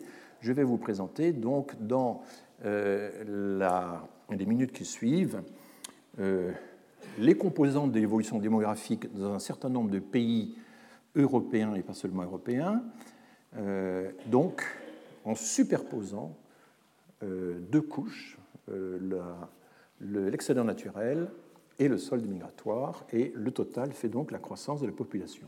On exprime, on exprime ces choses-là d'habitude en, proportion, mais non pas en pourcentage, mais en pour mille, parce que les quantités sont relativement petites, et donc tous les schémas que je vais vous présenter sont comparables d'un pays à l'autre, ils sont à la même échelle. Alors voici euh, donc de 1950 à euh, nos jours ou presque, il manque les dernières années, euh, le solde naturel en bleu et l'excédent migratoire en euh, rouge ou rose, et tout ceci exprimé en proportion pour 1000 habitants, donc 5000, 10 000, etc., c'est-à-dire 0,5%, 1%, etc. Et pourquoi partons de 1950 Parce que c'est l'année à partir de laquelle, dans la plupart des pays européens, on a de bonnes données. L'Allemagne, par exemple, avant 1950, c'est très compliqué parce qu'il y avait tellement de, réfugiés, de transferts de population qu'on a beaucoup de mal à calculer euh, ces quantités. Mais je vous donnerai quand même tout à l'heure une idée de ce qui se passe euh, pendant les périodes de guerre euh, pour ces deux quantités. Donc, ce qui est frappant, d'une part, sur ce schéma, c'est que nous avons un fort excédent de naissances sur les décès. En gros, c'était 300 000 naissances de plus que de décès pendant longtemps. Euh, c'est la période du baby-boom, et chez nous, le baby-boom commence, alors il y a une controverse, mais enfin, il a ses débuts un peu pendant la guerre, mais c'est surtout en 1946 qu'il éclate au grand jour, et puisqu'en 1946, on a tout d'un coup 2000, 200 000 naissances de plus que l'année précédente. On a euh, à peu près 800 000 naissances au lieu de 600 000, c'est un écart énorme, absolument considérable. Et euh, ce qui est très intéressant, c'est de voir que Alfred Sauvy, qui euh, venait. Ah, pardon. excusez-moi. J'ai oublié d'appuyer sur le. Il faut me faire remarquer ces choses-là. Ça change tout. On ne voit plus rien. C'est bon. Ça va? N'hésitez pas à me, rappeler à l'ordre s'il le faut. C'est bon. Donc, euh, oui, euh, le baby boom euh, dure jusqu'en 73-74 en chronologie large, c'est-à-dire lorsqu'on inclut les naissances des premières naissances du baby boom. C'est-à-dire les, filles nées pendant le début du baby boom qui à leur tour ont des enfants, c'est encore un, rebond du baby boom, ça prolonge encore le baby boom. il met longtemps à s'amortir à cause évidemment de l'excédent en quelque sorte de femmes en âge d'avoir des enfants créé par le premier baby boom. Bon, peu importe. Euh, ce qui est intéressant, c'est qu'en dans les années, fin des années 40, euh, Alfred Sauvy, qui venait de recevoir l'INED, la direction de l'INED, ne croyait pas à la réalité du baby-boom. Euh, et, c'est un peu compréhensible, parce qu'il y avait tous les prisonniers de guerre, les prisonniers revenaient. Est-ce que ce surcroît de fécondité qu'on observait était le résultat du retour des prisonniers? Est-ce que c'était quelque chose de, durable? Il y avait une grande incertitude.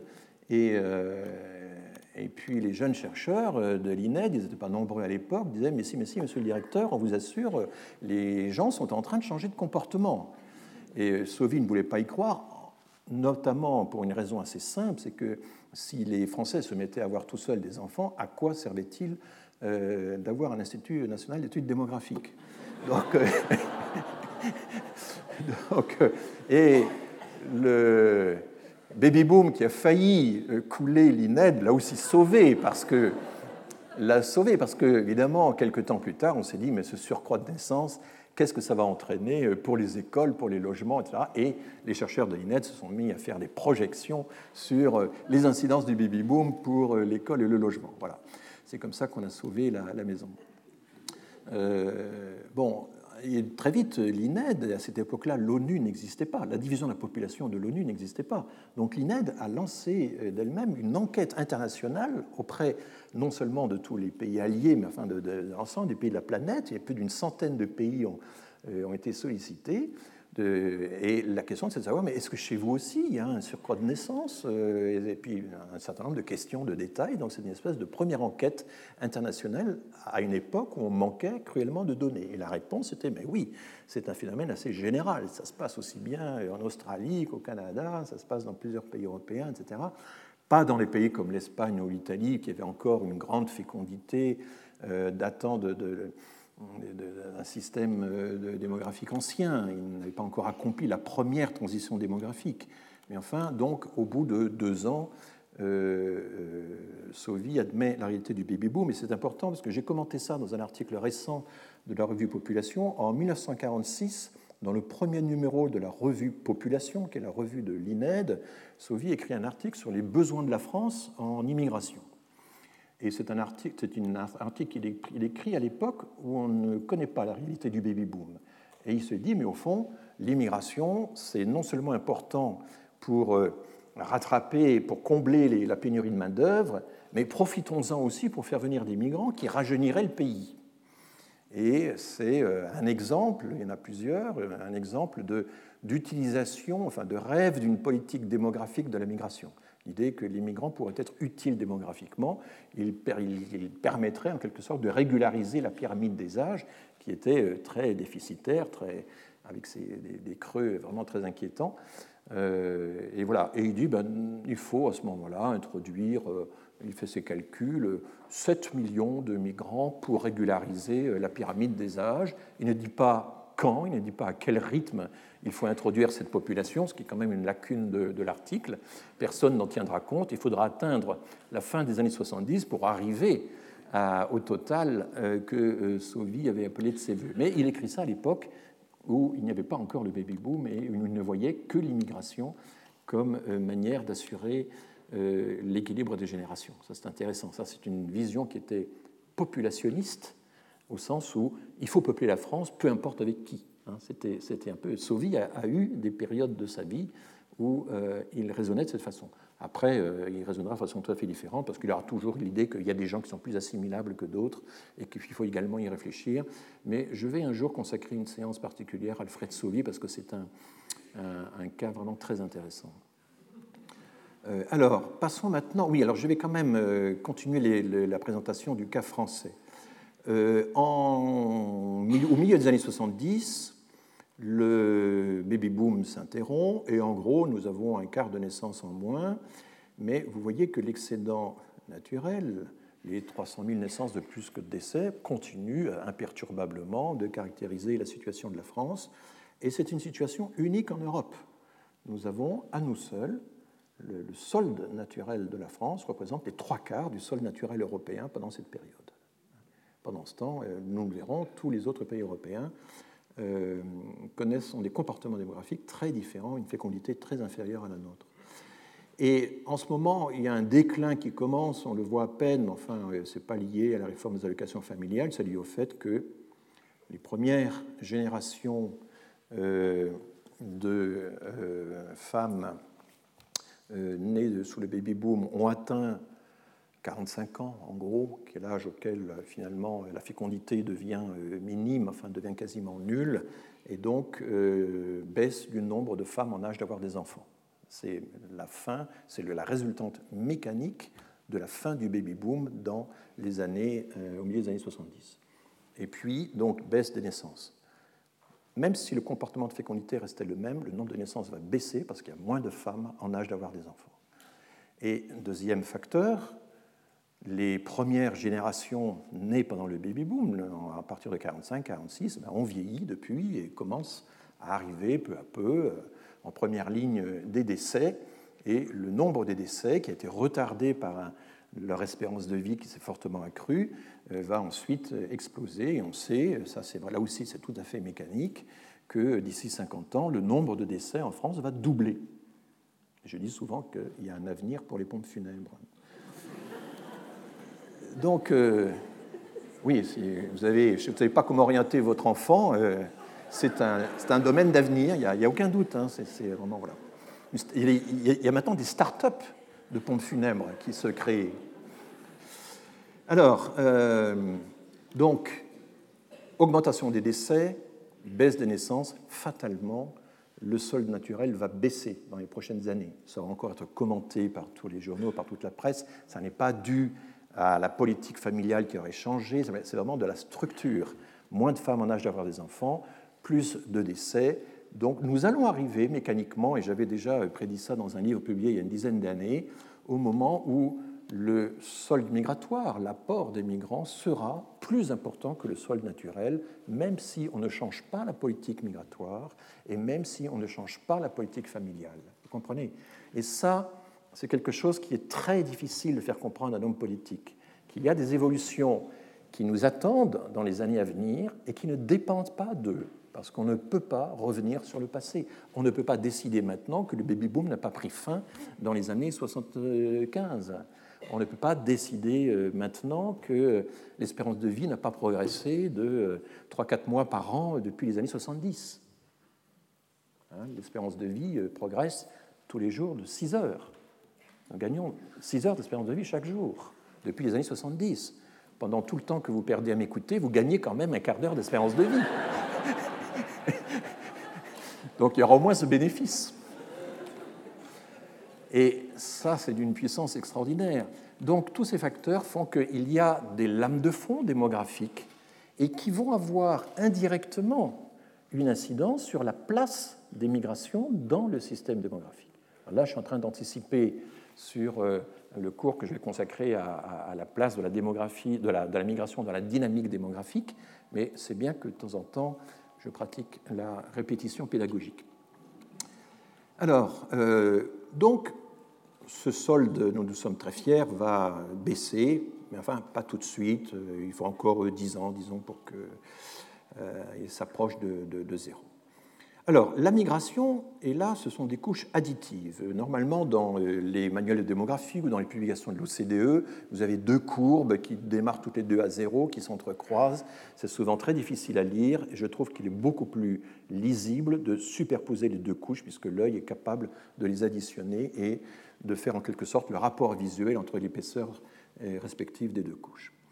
Donc, ce n'est pas au début des années 50 que nous commençons à accueillir des migrants euh, en quantité massive, c'est dans la seconde moitié des années 50. et là, nous le verrons tout à l'heure, mais enfin, ce sont essentiellement les Italiens, les, Maghrébins commencent déjà, et pour, ben, pour la reconstruction, pour l'industrie métallurgique et minière, pour l'automobile et la sidérurgie, mais aussi pour l'agriculture et euh, c'est un apport considérable. Ici, en 62, vous avez les rapatriés d'Algérie parce que la comptabilité démographique de la France pendant longtemps s'est faite sur la France métropolitaine. Maintenant, nous avons intégré les DOM, mais euh, euh, dans ces années 60-70, la qualité des données dans les DOM ne permettait pas du tout de faire une comptabilité unique. Enfin, en tout cas, c'est ce qu'on nous disait. Et vous voyez qu'indépendamment de l'année 62, où il y a, alors on ne sait pas trop, 800 euh, 000, peut-être un million de rapatriés euh, qu'il faut accueillir rapidement. Hein. Ça n'a pas été facile. Au bout de quelques temps, il y a eu un ministère des rapatriés, un secrétaire d'État aux rapatriés, mais ce sont les villes du midi de la France, et souvent les villes ont une politique migratoire distincte de celle de l'État, qui vont prendre euh, leur charge de, de l'accueil des rapatriés. Ça garde, ça laisse des traces encore dans le système politique électoral de certaines villes comme Montpellier, par exemple, qui est la ville de France qui a proportionnellement à sa population accueilli le plus de rapatriés. Euh, alors, euh, nous avons donc ici, pendant ces 30 glorieuses, ça c'est intéressant, c'est la notion de 30, 30 glorieuses, c'est une formule qui a été créée par Jean Fourastier, l'économiste, qui aimait bien les, présenter les tendances longues. Mais les 30 glorieuses, pour ceux qui les ont un peu vécues, n'ont pas toujours été glorieuses. Euh, il faut quand même le rappeler, il y a eu des crises, il y a eu des crises fortes. Euh, dès les années 60, par exemple, les usines textiles de Roubaix souffraient déjà de la concurrence chinoise et ont connu euh, de, très très grosses difficultés. Et à cette époque-là, quand il y avait des crises économiques, ça a été le cas dans les mines, ça a été le cas dans le textile, on renvoyait les immigrés il y avait des pratiques qui étaient tout à fait courantes, qui consistaient à, ne pas embaucher les gens, euh, à, débaucher euh, à, la fin de l'année, à, les réembaucher seulement après les vacances. Et euh, la Suisse faisait ça aussi systématiquement. Il y a eu toute une action diplomatique de la part de pays comme l'Italie pour faire en sorte que leurs ressortissants aient des droits sociaux équivalents à ceux des Français. Ça a été l'objet d'accords bilatéraux systématiques qui ont veillé à ça. Euh, donc nous continuons sous ce régime-là jusqu'en 73-74, et là éclate donc la guerre du Kippour, 1973, le, euh, le quadruplement du prix du pétrole en quelques euh, mois, et la décision prise par l'Allemagne et la France de stopper l'immigration directe de travail. J'ai déjà dû vous en parler un petit peu la dernière fois. Et à ce moment-là, ce qui se poursuit en France, c'est une immigration assez fluctuante, euh, qui est d'abord de l'immigration familiale. Je reviendrai sur euh, ce que ça signifie. Euh, mais aussi la migration estudiantine d'étudiants non européens qui restent pendant plus d'un an. il y a des migrations évidemment humanitaires aussi, mais pas en grande quantité. Voilà un peu ce qui se passe pendant toutes ces années-là. Et nous avons une certaine difficulté dans les dernières années parce que le solde migratoire, c'est un solde qui contient aussi les mouvements des nationaux et pas seulement celui des étrangers. Quand euh, les expatriations de nationaux, l'émigration des nationaux ou le retour des nationaux est faible, ce qui a été le cas pendant de très très longues années, ce n'est pas très gênant. Le solde migratoire, c'est essentiellement un solde de nationaux. Mais si vous avez un mouvement d'expatriation, d'émigration des nationaux qui augmente d'année en année, alors il peut occulter par le jeu du solde une augmentation euh, corollaire de euh, l'entrée d'étrangers. Et c'est ce qui se passe dans les dernières années où l'émigration est plus importante que ce qui est apparaît ici, notamment parce que nous avons de plus en plus d'étudiants français à l'étranger. Euh, voilà. Et c'est seulement depuis trois ans à peu près que l'INSEE commence à pouvoir calculer exactement ses soldes, ses sorties et ses entrées, notamment parce que le recensement se fait d'année en année et qu'on a une idée plus précise des mouvements qui se sont passés depuis l'année dernière. Je ne rentre pas dans les détails techniques, j'y reviendrai sans doute dans un cours. Donc voilà le profil français, mais au total, pendant toutes ces décennies, relativement régulier. Une immigration qui représente euh, un tiers au maximum, un quart euh, de la croissance annuelle de la population, Bien sûr, une partie des naissances est liée aux migrations des années précédentes, mais en gros, pendant toute cette période, c'est un sixième, un cinquième des naissances, ça a augmenté euh, récemment. Voilà un peu le, tableau. Si on passe à l'Allemagne, l'Allemagne, c'est donc la même échelle, c'est comparable, c'est notre pays limitrophe. Et vous voyez que la situation est complètement différente. D'abord, euh, le solde naturel s'effondre très rapidement. L'Allemagne a eu un baby-boom tardif et bref. Euh, et puis, quand la zone bleue est, sous la barre des zéros, eh bien, ça veut dire qu'il y a plus de décès que de naissances. Le solde naturel est négatif. Et vous voyez que c'est toujours le cas maintenant. Donc, on a une différence considérable. L'Allemagne est entrée dans ce qu'on appelle la seconde transition démographique, c'est-à-dire un nouveau régime démographique où les unions sont euh, tardives, peu nombreuses, peu fécondes. C'est un système qui est déséquilibré et la seule façon qu'a la population dans un tel régime de se maintenir, c'est l'immigration. Et c'est ce qui se passe en Allemagne. Mais d'abord l'Allemagne a accueilli des, migrants plus tardivement que la France, pas à partir de 1955, mais plutôt à partir de 1960. Il y a les mêmes crises qu'en France, avec les mêmes renvois de migrants et même parfois plus euh, euh, drastiques. Et puis la décision prise au moment de la crise du pétrole d'interrompre la migration de travail. Et ensuite, l'Allemagne entre dans un cycle que, la France n'a pas connu. Ce profil en montagne russe, c'est en fait la sensibilité de l'Allemagne à, à, tous les conflits, à toutes les crises, et là je viens au sujet du cours d'aujourd'hui, alors que la crise n'apparaît pas dans le profil migratoire de la France, la crise ne cesse de secouer le profil migratoire de l'Allemagne. C'est-à-dire qu'elle prend une part considérable de l'accueil des réfugiés produits par les guerres qui euh, euh, se succèdent euh, ou des conflits très près d'elle. Il y a d'abord en 89 euh, la chute du mur, et là, alors les mouvements en provenance d'Allemagne de l'Est ne sont pas comptés dans ce graphique. J'ai réunifié l'Allemagne rétrospectivement, donc ça n'est pas ça qui explique la pointe des années 90. Sont en revanche inclus ce qu'on appelle les Aussiedler, c'est-à-dire euh, les Russes ou les Kazakhs plus ou moins d'origine allemande qui ont un droit de retour et qui reviennent en nombre.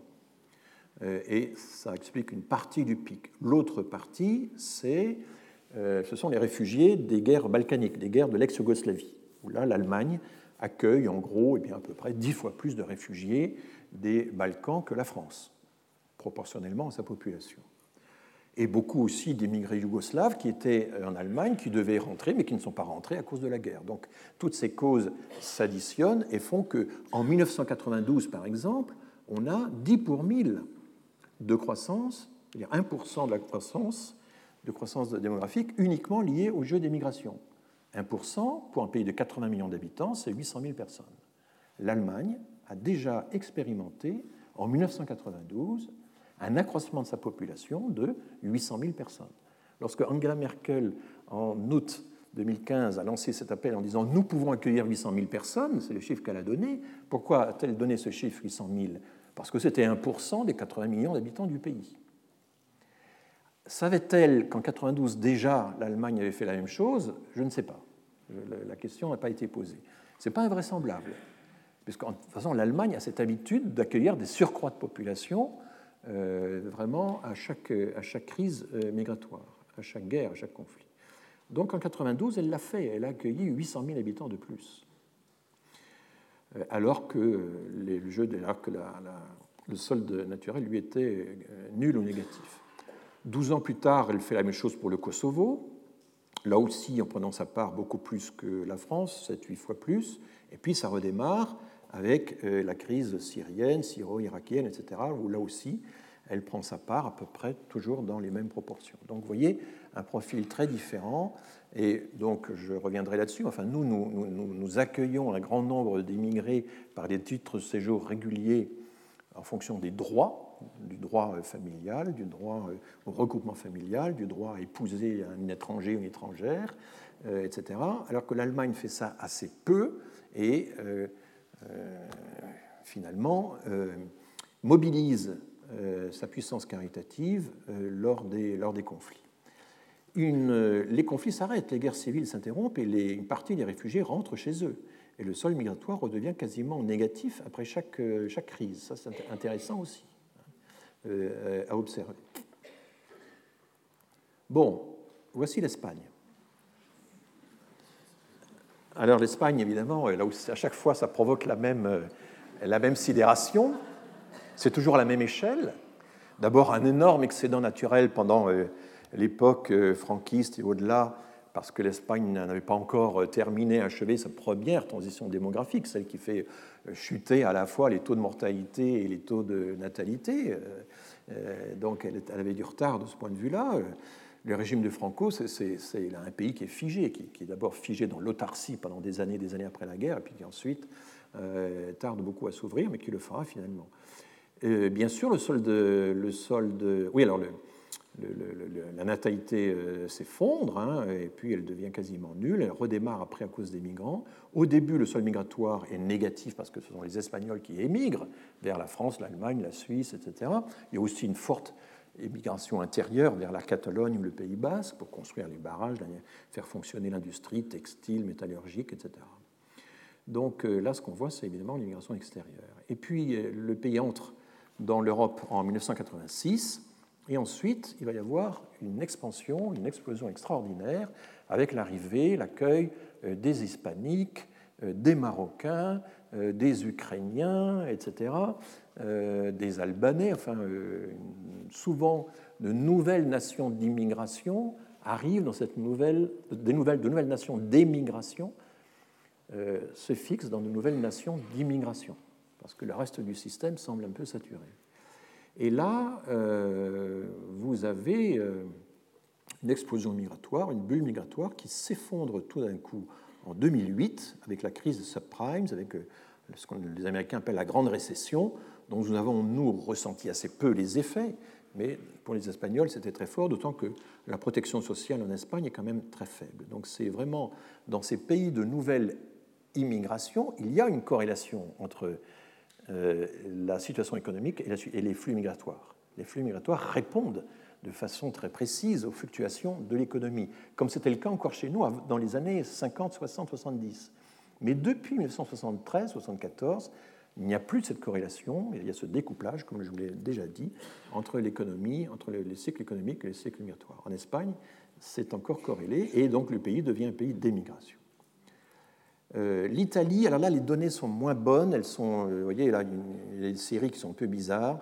Donc, c'est un peu le profil espagnol, mais plus atténué, moins facile à établir, et avec des, de grandes fluctuations dans l'accueil des migrants. Il y a un effet de la crise, mais ensuite la migration reprend, parce que l'Italie est exposée, évidemment, à la migration en provenance de la Libye, notamment, et de, du sud-ouest de la Méditerranée.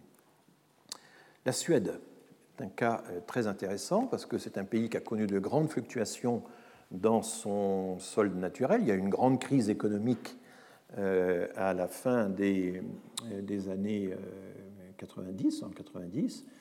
Mais vous voyez que la Suède accueille des migrants, surtout des réfugiés.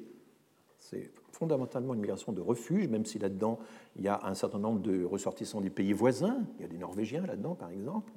Euh, mais, euh, et proportionnellement, la migration de refuge représente en Suède un apport considérable à la croissance de la population. C'est sans proportion avec. Euh, vous voyez que nous sommes très loin d'être le grand pays d'immigration de l'Europe, comme on nous l'a souvent raconté dans les différentes campagnes électorales. Le Royaume-Uni, et c'est plus difficile à interpréter parce que là, le solde mélange beaucoup plus les, les, les les nationaux et les étrangers. Il y a des échanges avec le Commonwealth qui sont assez compliqués, mais enfin, on voit bien que euh, le sol naturel fluctue, il n'a pas du tout la même régularité qu'en France, et c'est quand même essentiellement dans les dernières décennies que la migration du nouveau Commonwealth, comme l'Inde, le Pakistan, etc., euh, prend de l'importance et représente plus de la moitié de la croissance. Donc un profil assez différent de celui de la France, avec cette euh, conclusion que nous avons proportionnellement plus de seconde génération que l'Angleterre, puisque nous avons commencé à avoir euh, des migrants bien avant eux et qui se sont installés. Et voici le profil des États-Unis. Vous voyez, c'est très impressionnant. Il y a un énorme baby-boom aux États-Unis, il y a un, accroissement naturel très fort, une fécondité bien plus élevée. Là aussi, il y a un déclin récent. C'est toujours comparable. Vous voyez, donc, en gros, c'est deux fois plus important qu'au la vitalité démographique des, États-Unis, c'est deux fois plus que la France, en gros. Hein, euh. Mais vous voyez qu'avant, pendant euh, toutes les années 50 à 65 que l'on voit sur ce schéma, l'apport des migrations s'était très réduit par rapport au sol naturel, parce qu'il y avait le régime des quotas, des quotas par origine nationale, qui euh, ont existé jusqu'en 65. Et c'est seulement à partir de ces années-là que les hispaniques, notamment, ont commencé à être nombreux. Le, résultat de toute cette histoire, et on, pourrait poursuivre longtemps évidemment cette exploration de l'Europe avec cet indicateur, c'est que assez rapidement, là on voit par exemple l'enquête sur les forces de travail il y a euh, une, dizaine d'années, nous avions euh, chez 25-24 ans, les immigrés, c'est la première génération, étaient euh, répartis de cette façon-là dans la population active. Il y a plus d'immigrés dans la population active que dans l'ensemble de la population. Ce n'est pas du 11-12%, c'est du 13-14%. Et avec la seconde génération, vous voyez, qui s'ajoute, nous avons ceci, c'est-à-dire que nous avons les enfants de deux immigrés, et nous avons les enfants d'un seul immigré, les deux forment ce qu'on appelle la deuxième génération, je vous l'ai dit euh, la dernière fois, et vous voyez qu'au total, à cause de toute l'histoire que je viens de vous raconter, nous avons plus de seconde génération que les pays comparables euh, en Europe. Ça, c'est une des grandes caractéristiques de, euh, notre migration. J'aurai l'occasion de vous commenter ce schéma euh, plus raciste, mais dans, dans, un autre cours, je vous présente déjà rapidement, sans du tout faire un commentaire de détail, euh, qui sont au fond les étrangers recensés en France. Et l'immigration, on a l'habitude, je crois qu'on a raison, de la faire démarrer au milieu du 19e siècle. Là, ce sont les chiffres absolus. Le pays avait 40 euh, millions d'habitants, ou 35 à 40 millions d'habitants, au lieu de 65 maintenant. Donc, en proportion, il y avait plus d'immigrés autrefois que ce que ce schéma suggère. Euh, mais vous voyez que la grande nation qui, de 1851 jusqu'à euh, finalement euh, l'entre-deux-guerres, a émigré en France, c'était les Belges. Les Belges ont joué un rôle considérable dans l'agriculture, dans l'industrie, et c'est à cause des Belges que nous avons créé en 1851 et, renforcé en 1889 le principe du double droit du sol, c'est-à-dire que les enfants d'étrangers s'ils sont nés en France, quel que soit le lieu de naissance des parents, sont en quelque sorte annexés par le pays. Euh, pourquoi? Ben, Parce que les populations du nord de la France étaient furieuses de voir que les Belges, les enfants des Belges qui étaient encore étrangers, échappaient au service militaire, alors que leurs propres enfants devaient euh, se farcir un service militaire qui était extrêmement long. Il faut voir que le service militaire dans le Second Empire, ça dure cinq ans, qu'au moment de la guerre de Crimée, le service militaire dure sept ans. Et c'était autant d'années de perdues pour les enfants de Français, alors que les enfants des Belges, qui eux ne faisaient pas le service militaire, entraient tout de suite dans les métiers. Et donc, si nous avons accordé le droit du sol, le double droit du sol, c'est-à-dire le fait que les enfants d'étrangers, le, droit du sol simple, que les enfants d'étrangers, quel que soit le lieu de naissance des parents, puissent à leur majorité devenir français, hein, c'est pour qu'ils n'échappent pas euh, euh, au service militaire, non pas parce que l'armée en avait besoin, l'armée n'a jamais eu les moyens de euh, s'occuper de la totalité d'une classe d'âge. Elle n'a jamais eu les moyens. Hein. Donc ce n'était pas du tout elle qui souhaitait ça, c'était les populations belges qui disaient c'est pas juste, nos enfants n'entrent dans les métiers qu'après le service militaire, alors que les enfants des Belges y entrent tout de suite, il faut corriger ça. Voilà. C'est ce que les débats parlementaires de l'époque révèlent une autre nation importante ici, vous voyez que ce sont euh, les, euh, les, Espagnols qui euh, sont présents quand même surtout à partir de l'entre-deux-guerres.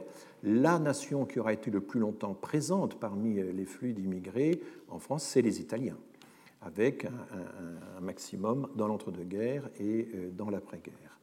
Et puis ensuite, alors n'oublions pas que les, euh, alors vous avez ici en vert les Suisses, qui étaient une nation pauvre pendant le 19e siècle. Ça paraît aujourd'hui incroyable, mais nous avons hébergé de pauvres Suisses.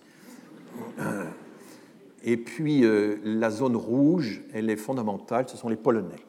Les Polonais étudiés par Janine Ponty, P-O-N-T-Y, euh, qu'on a fait venir à partir de 1927 surtout pour les mines et qu'on a renvoyé chez eux à la fin des années 30. Une partie sont restés euh, l'apport polonais a été vraiment considérable. la partie rose, là, c'est les Portugais, les Yougoslaves. Et vous voyez que le Maghreb.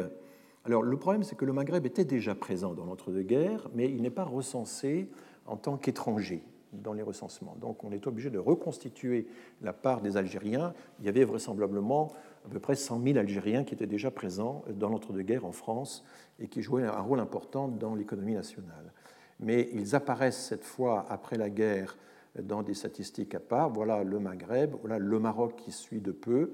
Les subsahariens, vous voyez que c'est encore très peu comparativement à, l'ensemble. Et puis d'autres nations, euh, le reste de l'Asie, euh, les Sri Lankais sont là-dedans par exemple, etc. il y a une nation aussi qu'on ne voit pas apparaître, mais c'est les Russes, enfin bon, qui étaient présents dans, dans, dans l'entre-deux-guerres. Donc vous voyez la richesse extraordinaire, la variété de tous ces apports. Nous aurons l'occasion euh, d'y revenir, bien sûr. Donc je reviens à ce schéma et je vais vous montrer, parce que le problème c'est que se passait-il avant la guerre? Eh bien avant la guerre c'était un désordre total, enfin pendant la guerre, je veux dire avant, la libération, pendant l'entre-deux-guerres. Quand on dresse la même... D'abord on est obligé de changer d'échelle, parce qu'évidemment pendant les guerres le solde migratoire plonge. Euh, et là-dedans, il, il, y a un mélange de nationaux et d'étrangers considérable avec euh, les déportés, les prisonniers, enfin tous ces gens qui échappent au recensement. Il n'y a pas eu de recensement pendant la guerre, donc ce sont des résultats qu'on reconstitue par, euh, par différence ou par rétroprojection. Et toutes ces données de 1900 à 1950 ont été reconstituées par Fabienne Daguet, qui était une statisticienne à l'INSEE, euh, qui a publié un livre sur un siècle de démographie française qui rétablit la cohérence des données pendant euh, tout un travail colossal pendant euh, toute euh, cette période. Et voyez à quel point, finalement, la France est sortie de la catastrophe. On nous dit maintenant, nous sommes dans le désastre, la catastrophe, et François Héran s'accommode du désastre et tout. Enfin, euh, il faut quand même voir ce. Enfin, on revient de très loin. Vous aviez ici un solde naturel très faible, il a été négatif pendant la guerre de 14, évidemment, mais il était quasiment nul pendant les années 30, avant la guerre sans comparaison avec ce que le baby-boom nous a apporté. Hein. Et les soldes migratoires étaient très importants pour la reconstruction après la Première Guerre mondiale. Vous voyez qu'à cette époque-là, l'appel aux immigrés représentait les deux tiers ou plus de la croissance de la population dans l'entre-deux-guerres. Donc ça a été une période extrêmement importante. Nous n'avons jamais connu depuis, proportionnellement, un appel à l'immigration aussi important. Nous avons maintenant beaucoup d'immigrés avec l'accumulation des générations. Nous n'avons jamais eu autant d'immigration que maintenant, si on, additionne toute la population résidente qui est née à l'étranger. Mais en flux annuel, ce qui est une autre notion, euh, c'est dans le passé que nous avons connu de loin les euh, proportions, les appels à l'immigration les plus importants. Et vous voyez à quel point, euh, alors je passe sur le retour des prisonniers, mais les après-guerres, les reconstructions sont fondamentales euh, et donc, euh, il y a évidemment une, vision utilitaire de l'immigration qui, reste nécessaire quand on regarde toutes ces périodes. Je vais vous présenter maintenant rapidement euh, les titres de séjour que nous avons en Europe et dans d'autres pays. Je n'ai plus que cinq minutes et je continuerai dans le cours suivant qui sera un petit peu sur la même matière. Alors, je rappelle qu'il y a plusieurs titres de séjour. Il y a le travail, l'introduction directe des travailleurs, à quoi s'ajoutent certains permis spéciaux pour certaines catégories euh, d'activités. La réunification familiale peut prendre plusieurs formes. Il y a des pays comme le Canada, l'Australie, la Nouvelle-Zélande qui euh, soumettent les candidats à l'immigration au travail à une sorte de concours et introduisent immédiatement leur famille simultanément. Et donc, vous avez des familles qui sont associées aux travailleurs migrants recrutés par ces pays. Mais les mêmes pays peuvent aussi accepter un regroupement familial ultérieur, euh, qui parfois euh, peut aller jusqu'aux grands-parents ou à des frères et sœurs. Aux États-Unis, par exemple, les frères et sœurs peuvent euh, migrer, mais ils sont très loin dans une hiérarchie du classement et ils ont des files d'attente, puisqu'aux États-Unis, les choses se gèrent beaucoup par file d'attente. donc il existe plusieurs types de réunification familiale, en même temps que la migration de travail, après coup, et puis, il y a également la euh, migration matrimoniale. Demande d'asile, études, santé, etc. Alors voici un tableau de la répartition en pourcentage des titres de séjour dans un, un choix de pays de l'OCDE. Ce sont des données qui viennent de l'OCDE. Et vous voyez qu'ici, le Canada, l'Australie, c'est très intéressant. Il y a à peu près 26-28% de la migration de ces pays-là qui est de la migration de travail. Les gens sont introduits au titre du travail. C'est une sélection, c'est un système à points qui maintenant s'appelle euh, système express. Il a été réformé il y a, deux ans maintenant, auquel s'ajoute, et oui, c'est un nombre un peu plus important, eh bien, les conjoints et les enfants, hein, que des mêmes personnes recrutées sur concours par migration de travail. Donc au total, on a 60% de la migration introduite dans ces pays-là qui est une migration liée à euh, la fameuse politique d'immigration choisie que nous prétendions pratiquer, mais que nous n'avons jamais pratiquée. Et ça fait que ces pays ont un profil très particulier. Alors pour autant, il y a quand même euh, du, du, regroupement familial ultérieur, de personnes qui rejoignent des migrants acceptés dans les années précédentes, souvent par un système de parrainage. L'humanitaire existe néanmoins, et puis il y a d'autres catégories. Les États-Unis euh, s'opposent à ça. Les États-Unis n'ont jamais eu de vraie politique migratoire. Quand euh, j'ai assisté un jour à un colloque organisé entre Canadiens et Américains sur euh, les politiques migratoires, où il y avait à la fois des administrateurs et des chercheurs, et la principale conclusion, c'est que le Canada a une politique migratoire extrêmement cohérente, travaillée, etc., alors que les États-Unis n'ont pas de politique migratoire, sauf de temps en temps des régularisations ou des décisions de fermer un peu plus les frontières, mais ce n'est pas une vraie politique migratoire. Il y a une grande différence. Et là, on le voit très bien dans euh, ce schéma, puisque la migration de travail aux États-Unis, c'est 7% seulement, et avec les, les accompagnants familiaux, 14%. Euh, alors vous voyez que des pays comme le Portugal ou l'Espagne, nouveaux pays d'immigration un peu par la force des choses, donc du coup ont plus d'immigration de travail que les autres. Mais si vous regardez euh, les pays proches, vous voyez que la France n'a seulement 10% d'immigration de travail, c'est dérisoire par rapport au Canada. C'est pour ça que lorsque les députés, lors du débat sur la loi asile et immigration, disent qu'il faut faire comme le Canada et avoir des quotas euh, d'immigration comme le Canada, c'est absurde. Ça n'a aucun sens. Les quotas canadiens sont des. D'abord, ils n'utilisent pas le mot quota, ce sont des plafonds, des plafonds très hauts, des objectifs à atteindre. Ils disent, ils publient à l'avance nous avons besoin de 300 000 migrants l'année prochaine. Et dans deux ans, il faudra que ce soit 320 000. Dans trois ans, 330 000. Ce sont les ordres de grandeur de la migration annoncés par les Canadiens. Ce sont des, plafonds qu'ils essaient de reculer, de monter le plus haut possible. Rien à voir avec des planchers qu'on essaie d'abaisser le plus bas, au, plus bas. Ça n'a rien à voir. Donc quand les députés les républicains disent il faut faire comme le Canada, vous voyez, un grand pays démocratique comme le Canada, les quotas, nous n'avons qu'à les imiter. Et ils venaient juste de recevoir Justin Trudeau au début de leurs travaux parlementaires, c'était un pur hasard. Euh, c'est une absurdité totale, c'est une méconnaissance totale du système canadien. Ça n'a strictement rien à voir avec euh, la façon dont ça fonctionne. Et ce sont des quantités, mais phénoménales par rapport aux au nôtres, n'est-ce pas? Le Canada, c'est deux fois moins peuplé que la France. Donc multiplier les 330 000 euh, migrants que le Canada s'apprête à accueillir d'ici deux ans par deux, c'est 660 000. Vous voyez, ça vous donne une idée de la façon dont ce pays fonctionne. Donc c'est pas. Alors évidemment, le Canada, d'une certaine manière, profite un peu lâchement, je dirais, d'une situation très, très particulière, c'est qu'il peut se permettre de sélectionner les migrants parce que les migrants qui n'ont pas la connaissance du français et de l'anglais, qui n'ont pas de diplôme de supérieur, qui n'ont pas euh, d'expérience professionnelle très prolongée, c'est-à-dire en gros les hispaniques, eh bien les hispaniques, ils sont bons pour la migration euh, temporaire, du travail agricole, et puis ils sont bons pour les États-Unis. Le Canada a la chance d'avoir au sud de sa frontière un unique voisin, les États-Unis, dix fois plus peuplés que d'eux, qui se chargent d'absorber malgré tout la migration hispanique. Et c'est pour ça que c'est une autre raison pour laquelle le système canadien, qui est un peu discriminatoire d'une certaine manière, euh, n'est pas un modèle, ni du point de vue absolu, euh, ni euh, d'un point de vue relatif. Voilà, alors nous, nous sommes très loin de...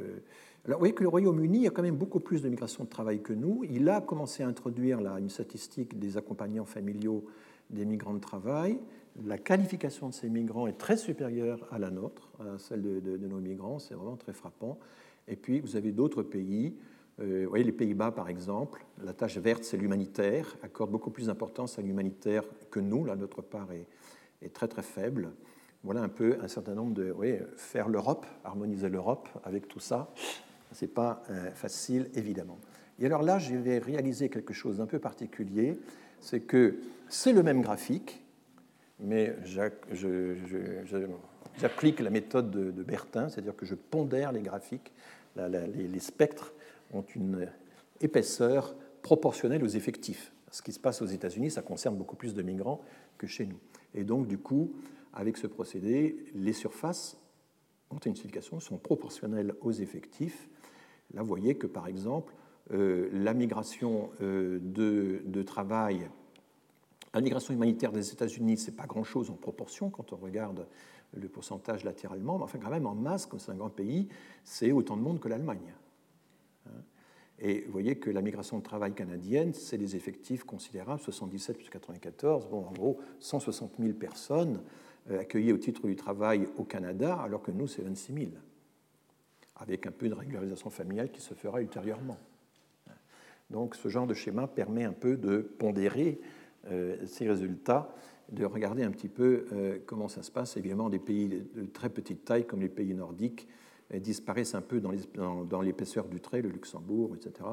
Et on voit comment, en masse, se répartissent les différentes catégories de séjour voilà, par pays. Et puis je vais terminer, c'est ma dernière minute, par juste la proportion de femmes euh, il est vrai que pendant longtemps, pour certains courants migratoires, c'était le cas des courants migratoires du Maghreb, les hommes venaient d'abord et les femmes suivaient. Il y avait parfois 6-7 ans d'écart entre l'arrivée de l'homme et l'arrivée euh, de l'épouse.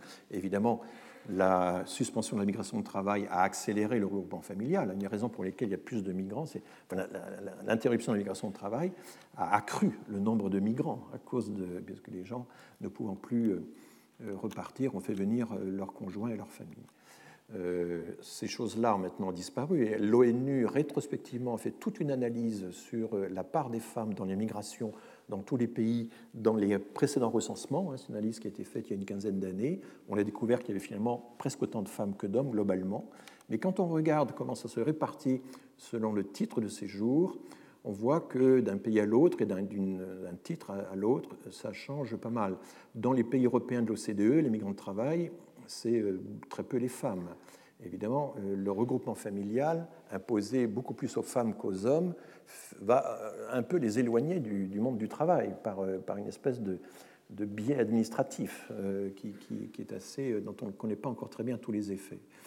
Euh, et un peu partout, que ce soit en Australie, au Canada beaucoup moins, car le Canada est très sensibilisé à cette question et essaie de lutter contre tous ces effets, mais aux États-Unis c'est très clair. Euh, le regroupement familial est beaucoup plus féminin, évidemment, et euh, les migrants qualifiés sont davantage masculins. Vous avez ici le programme diversité, c'est le fameux programme de la carte verte, de la loterie La carte verte, qui c'est davantage les hommes qui tentent leur chance et qui sont pris. Alors nous poursuivrons toute cette exploration. C'est très descriptif pour l'instant. Je crois que l'idée, c'est d'ancrer un peu dans vos cerveaux un certain nombre d'images et de représentations, aussi claires que possible. Et euh, la théorie, car il en faut, viendra après. Merci.